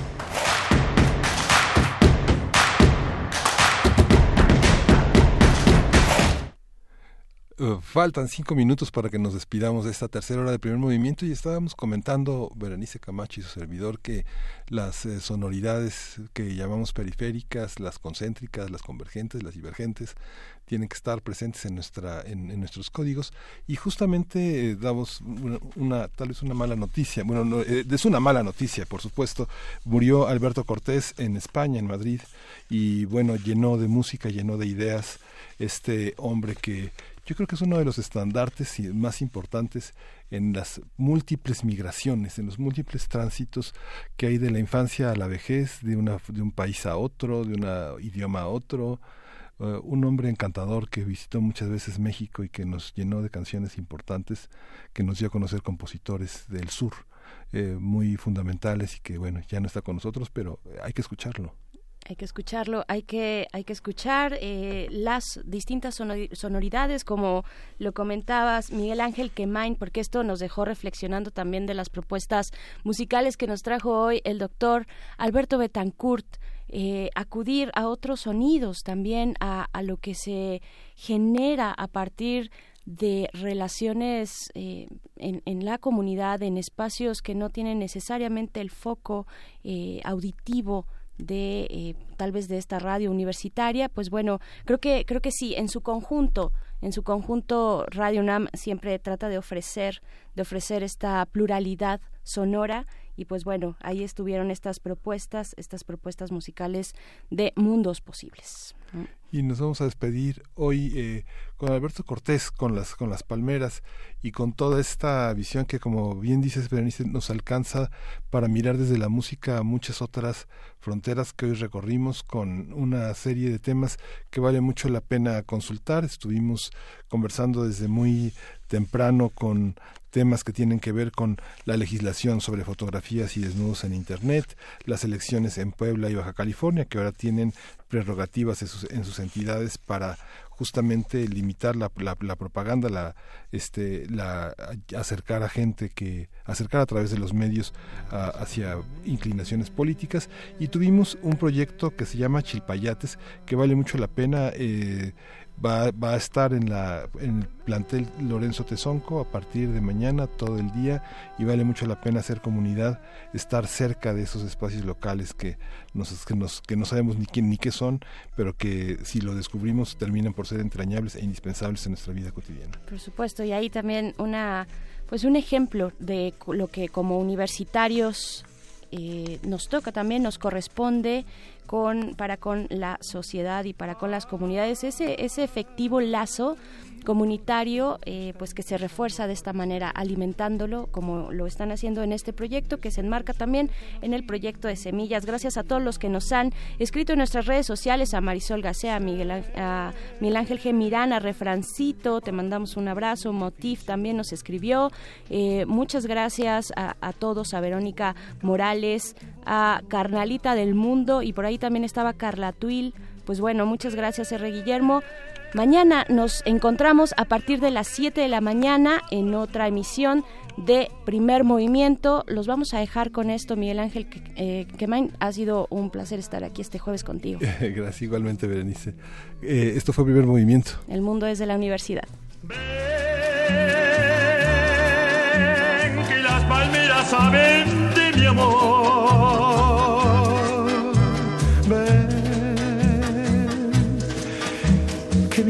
Ya no puede de dolor. Quiero tus besos con frenesí. Oh, cariño mío, dime que sí. Oh, mi cariñito, no digas no. Con las palmeras quiero vivir.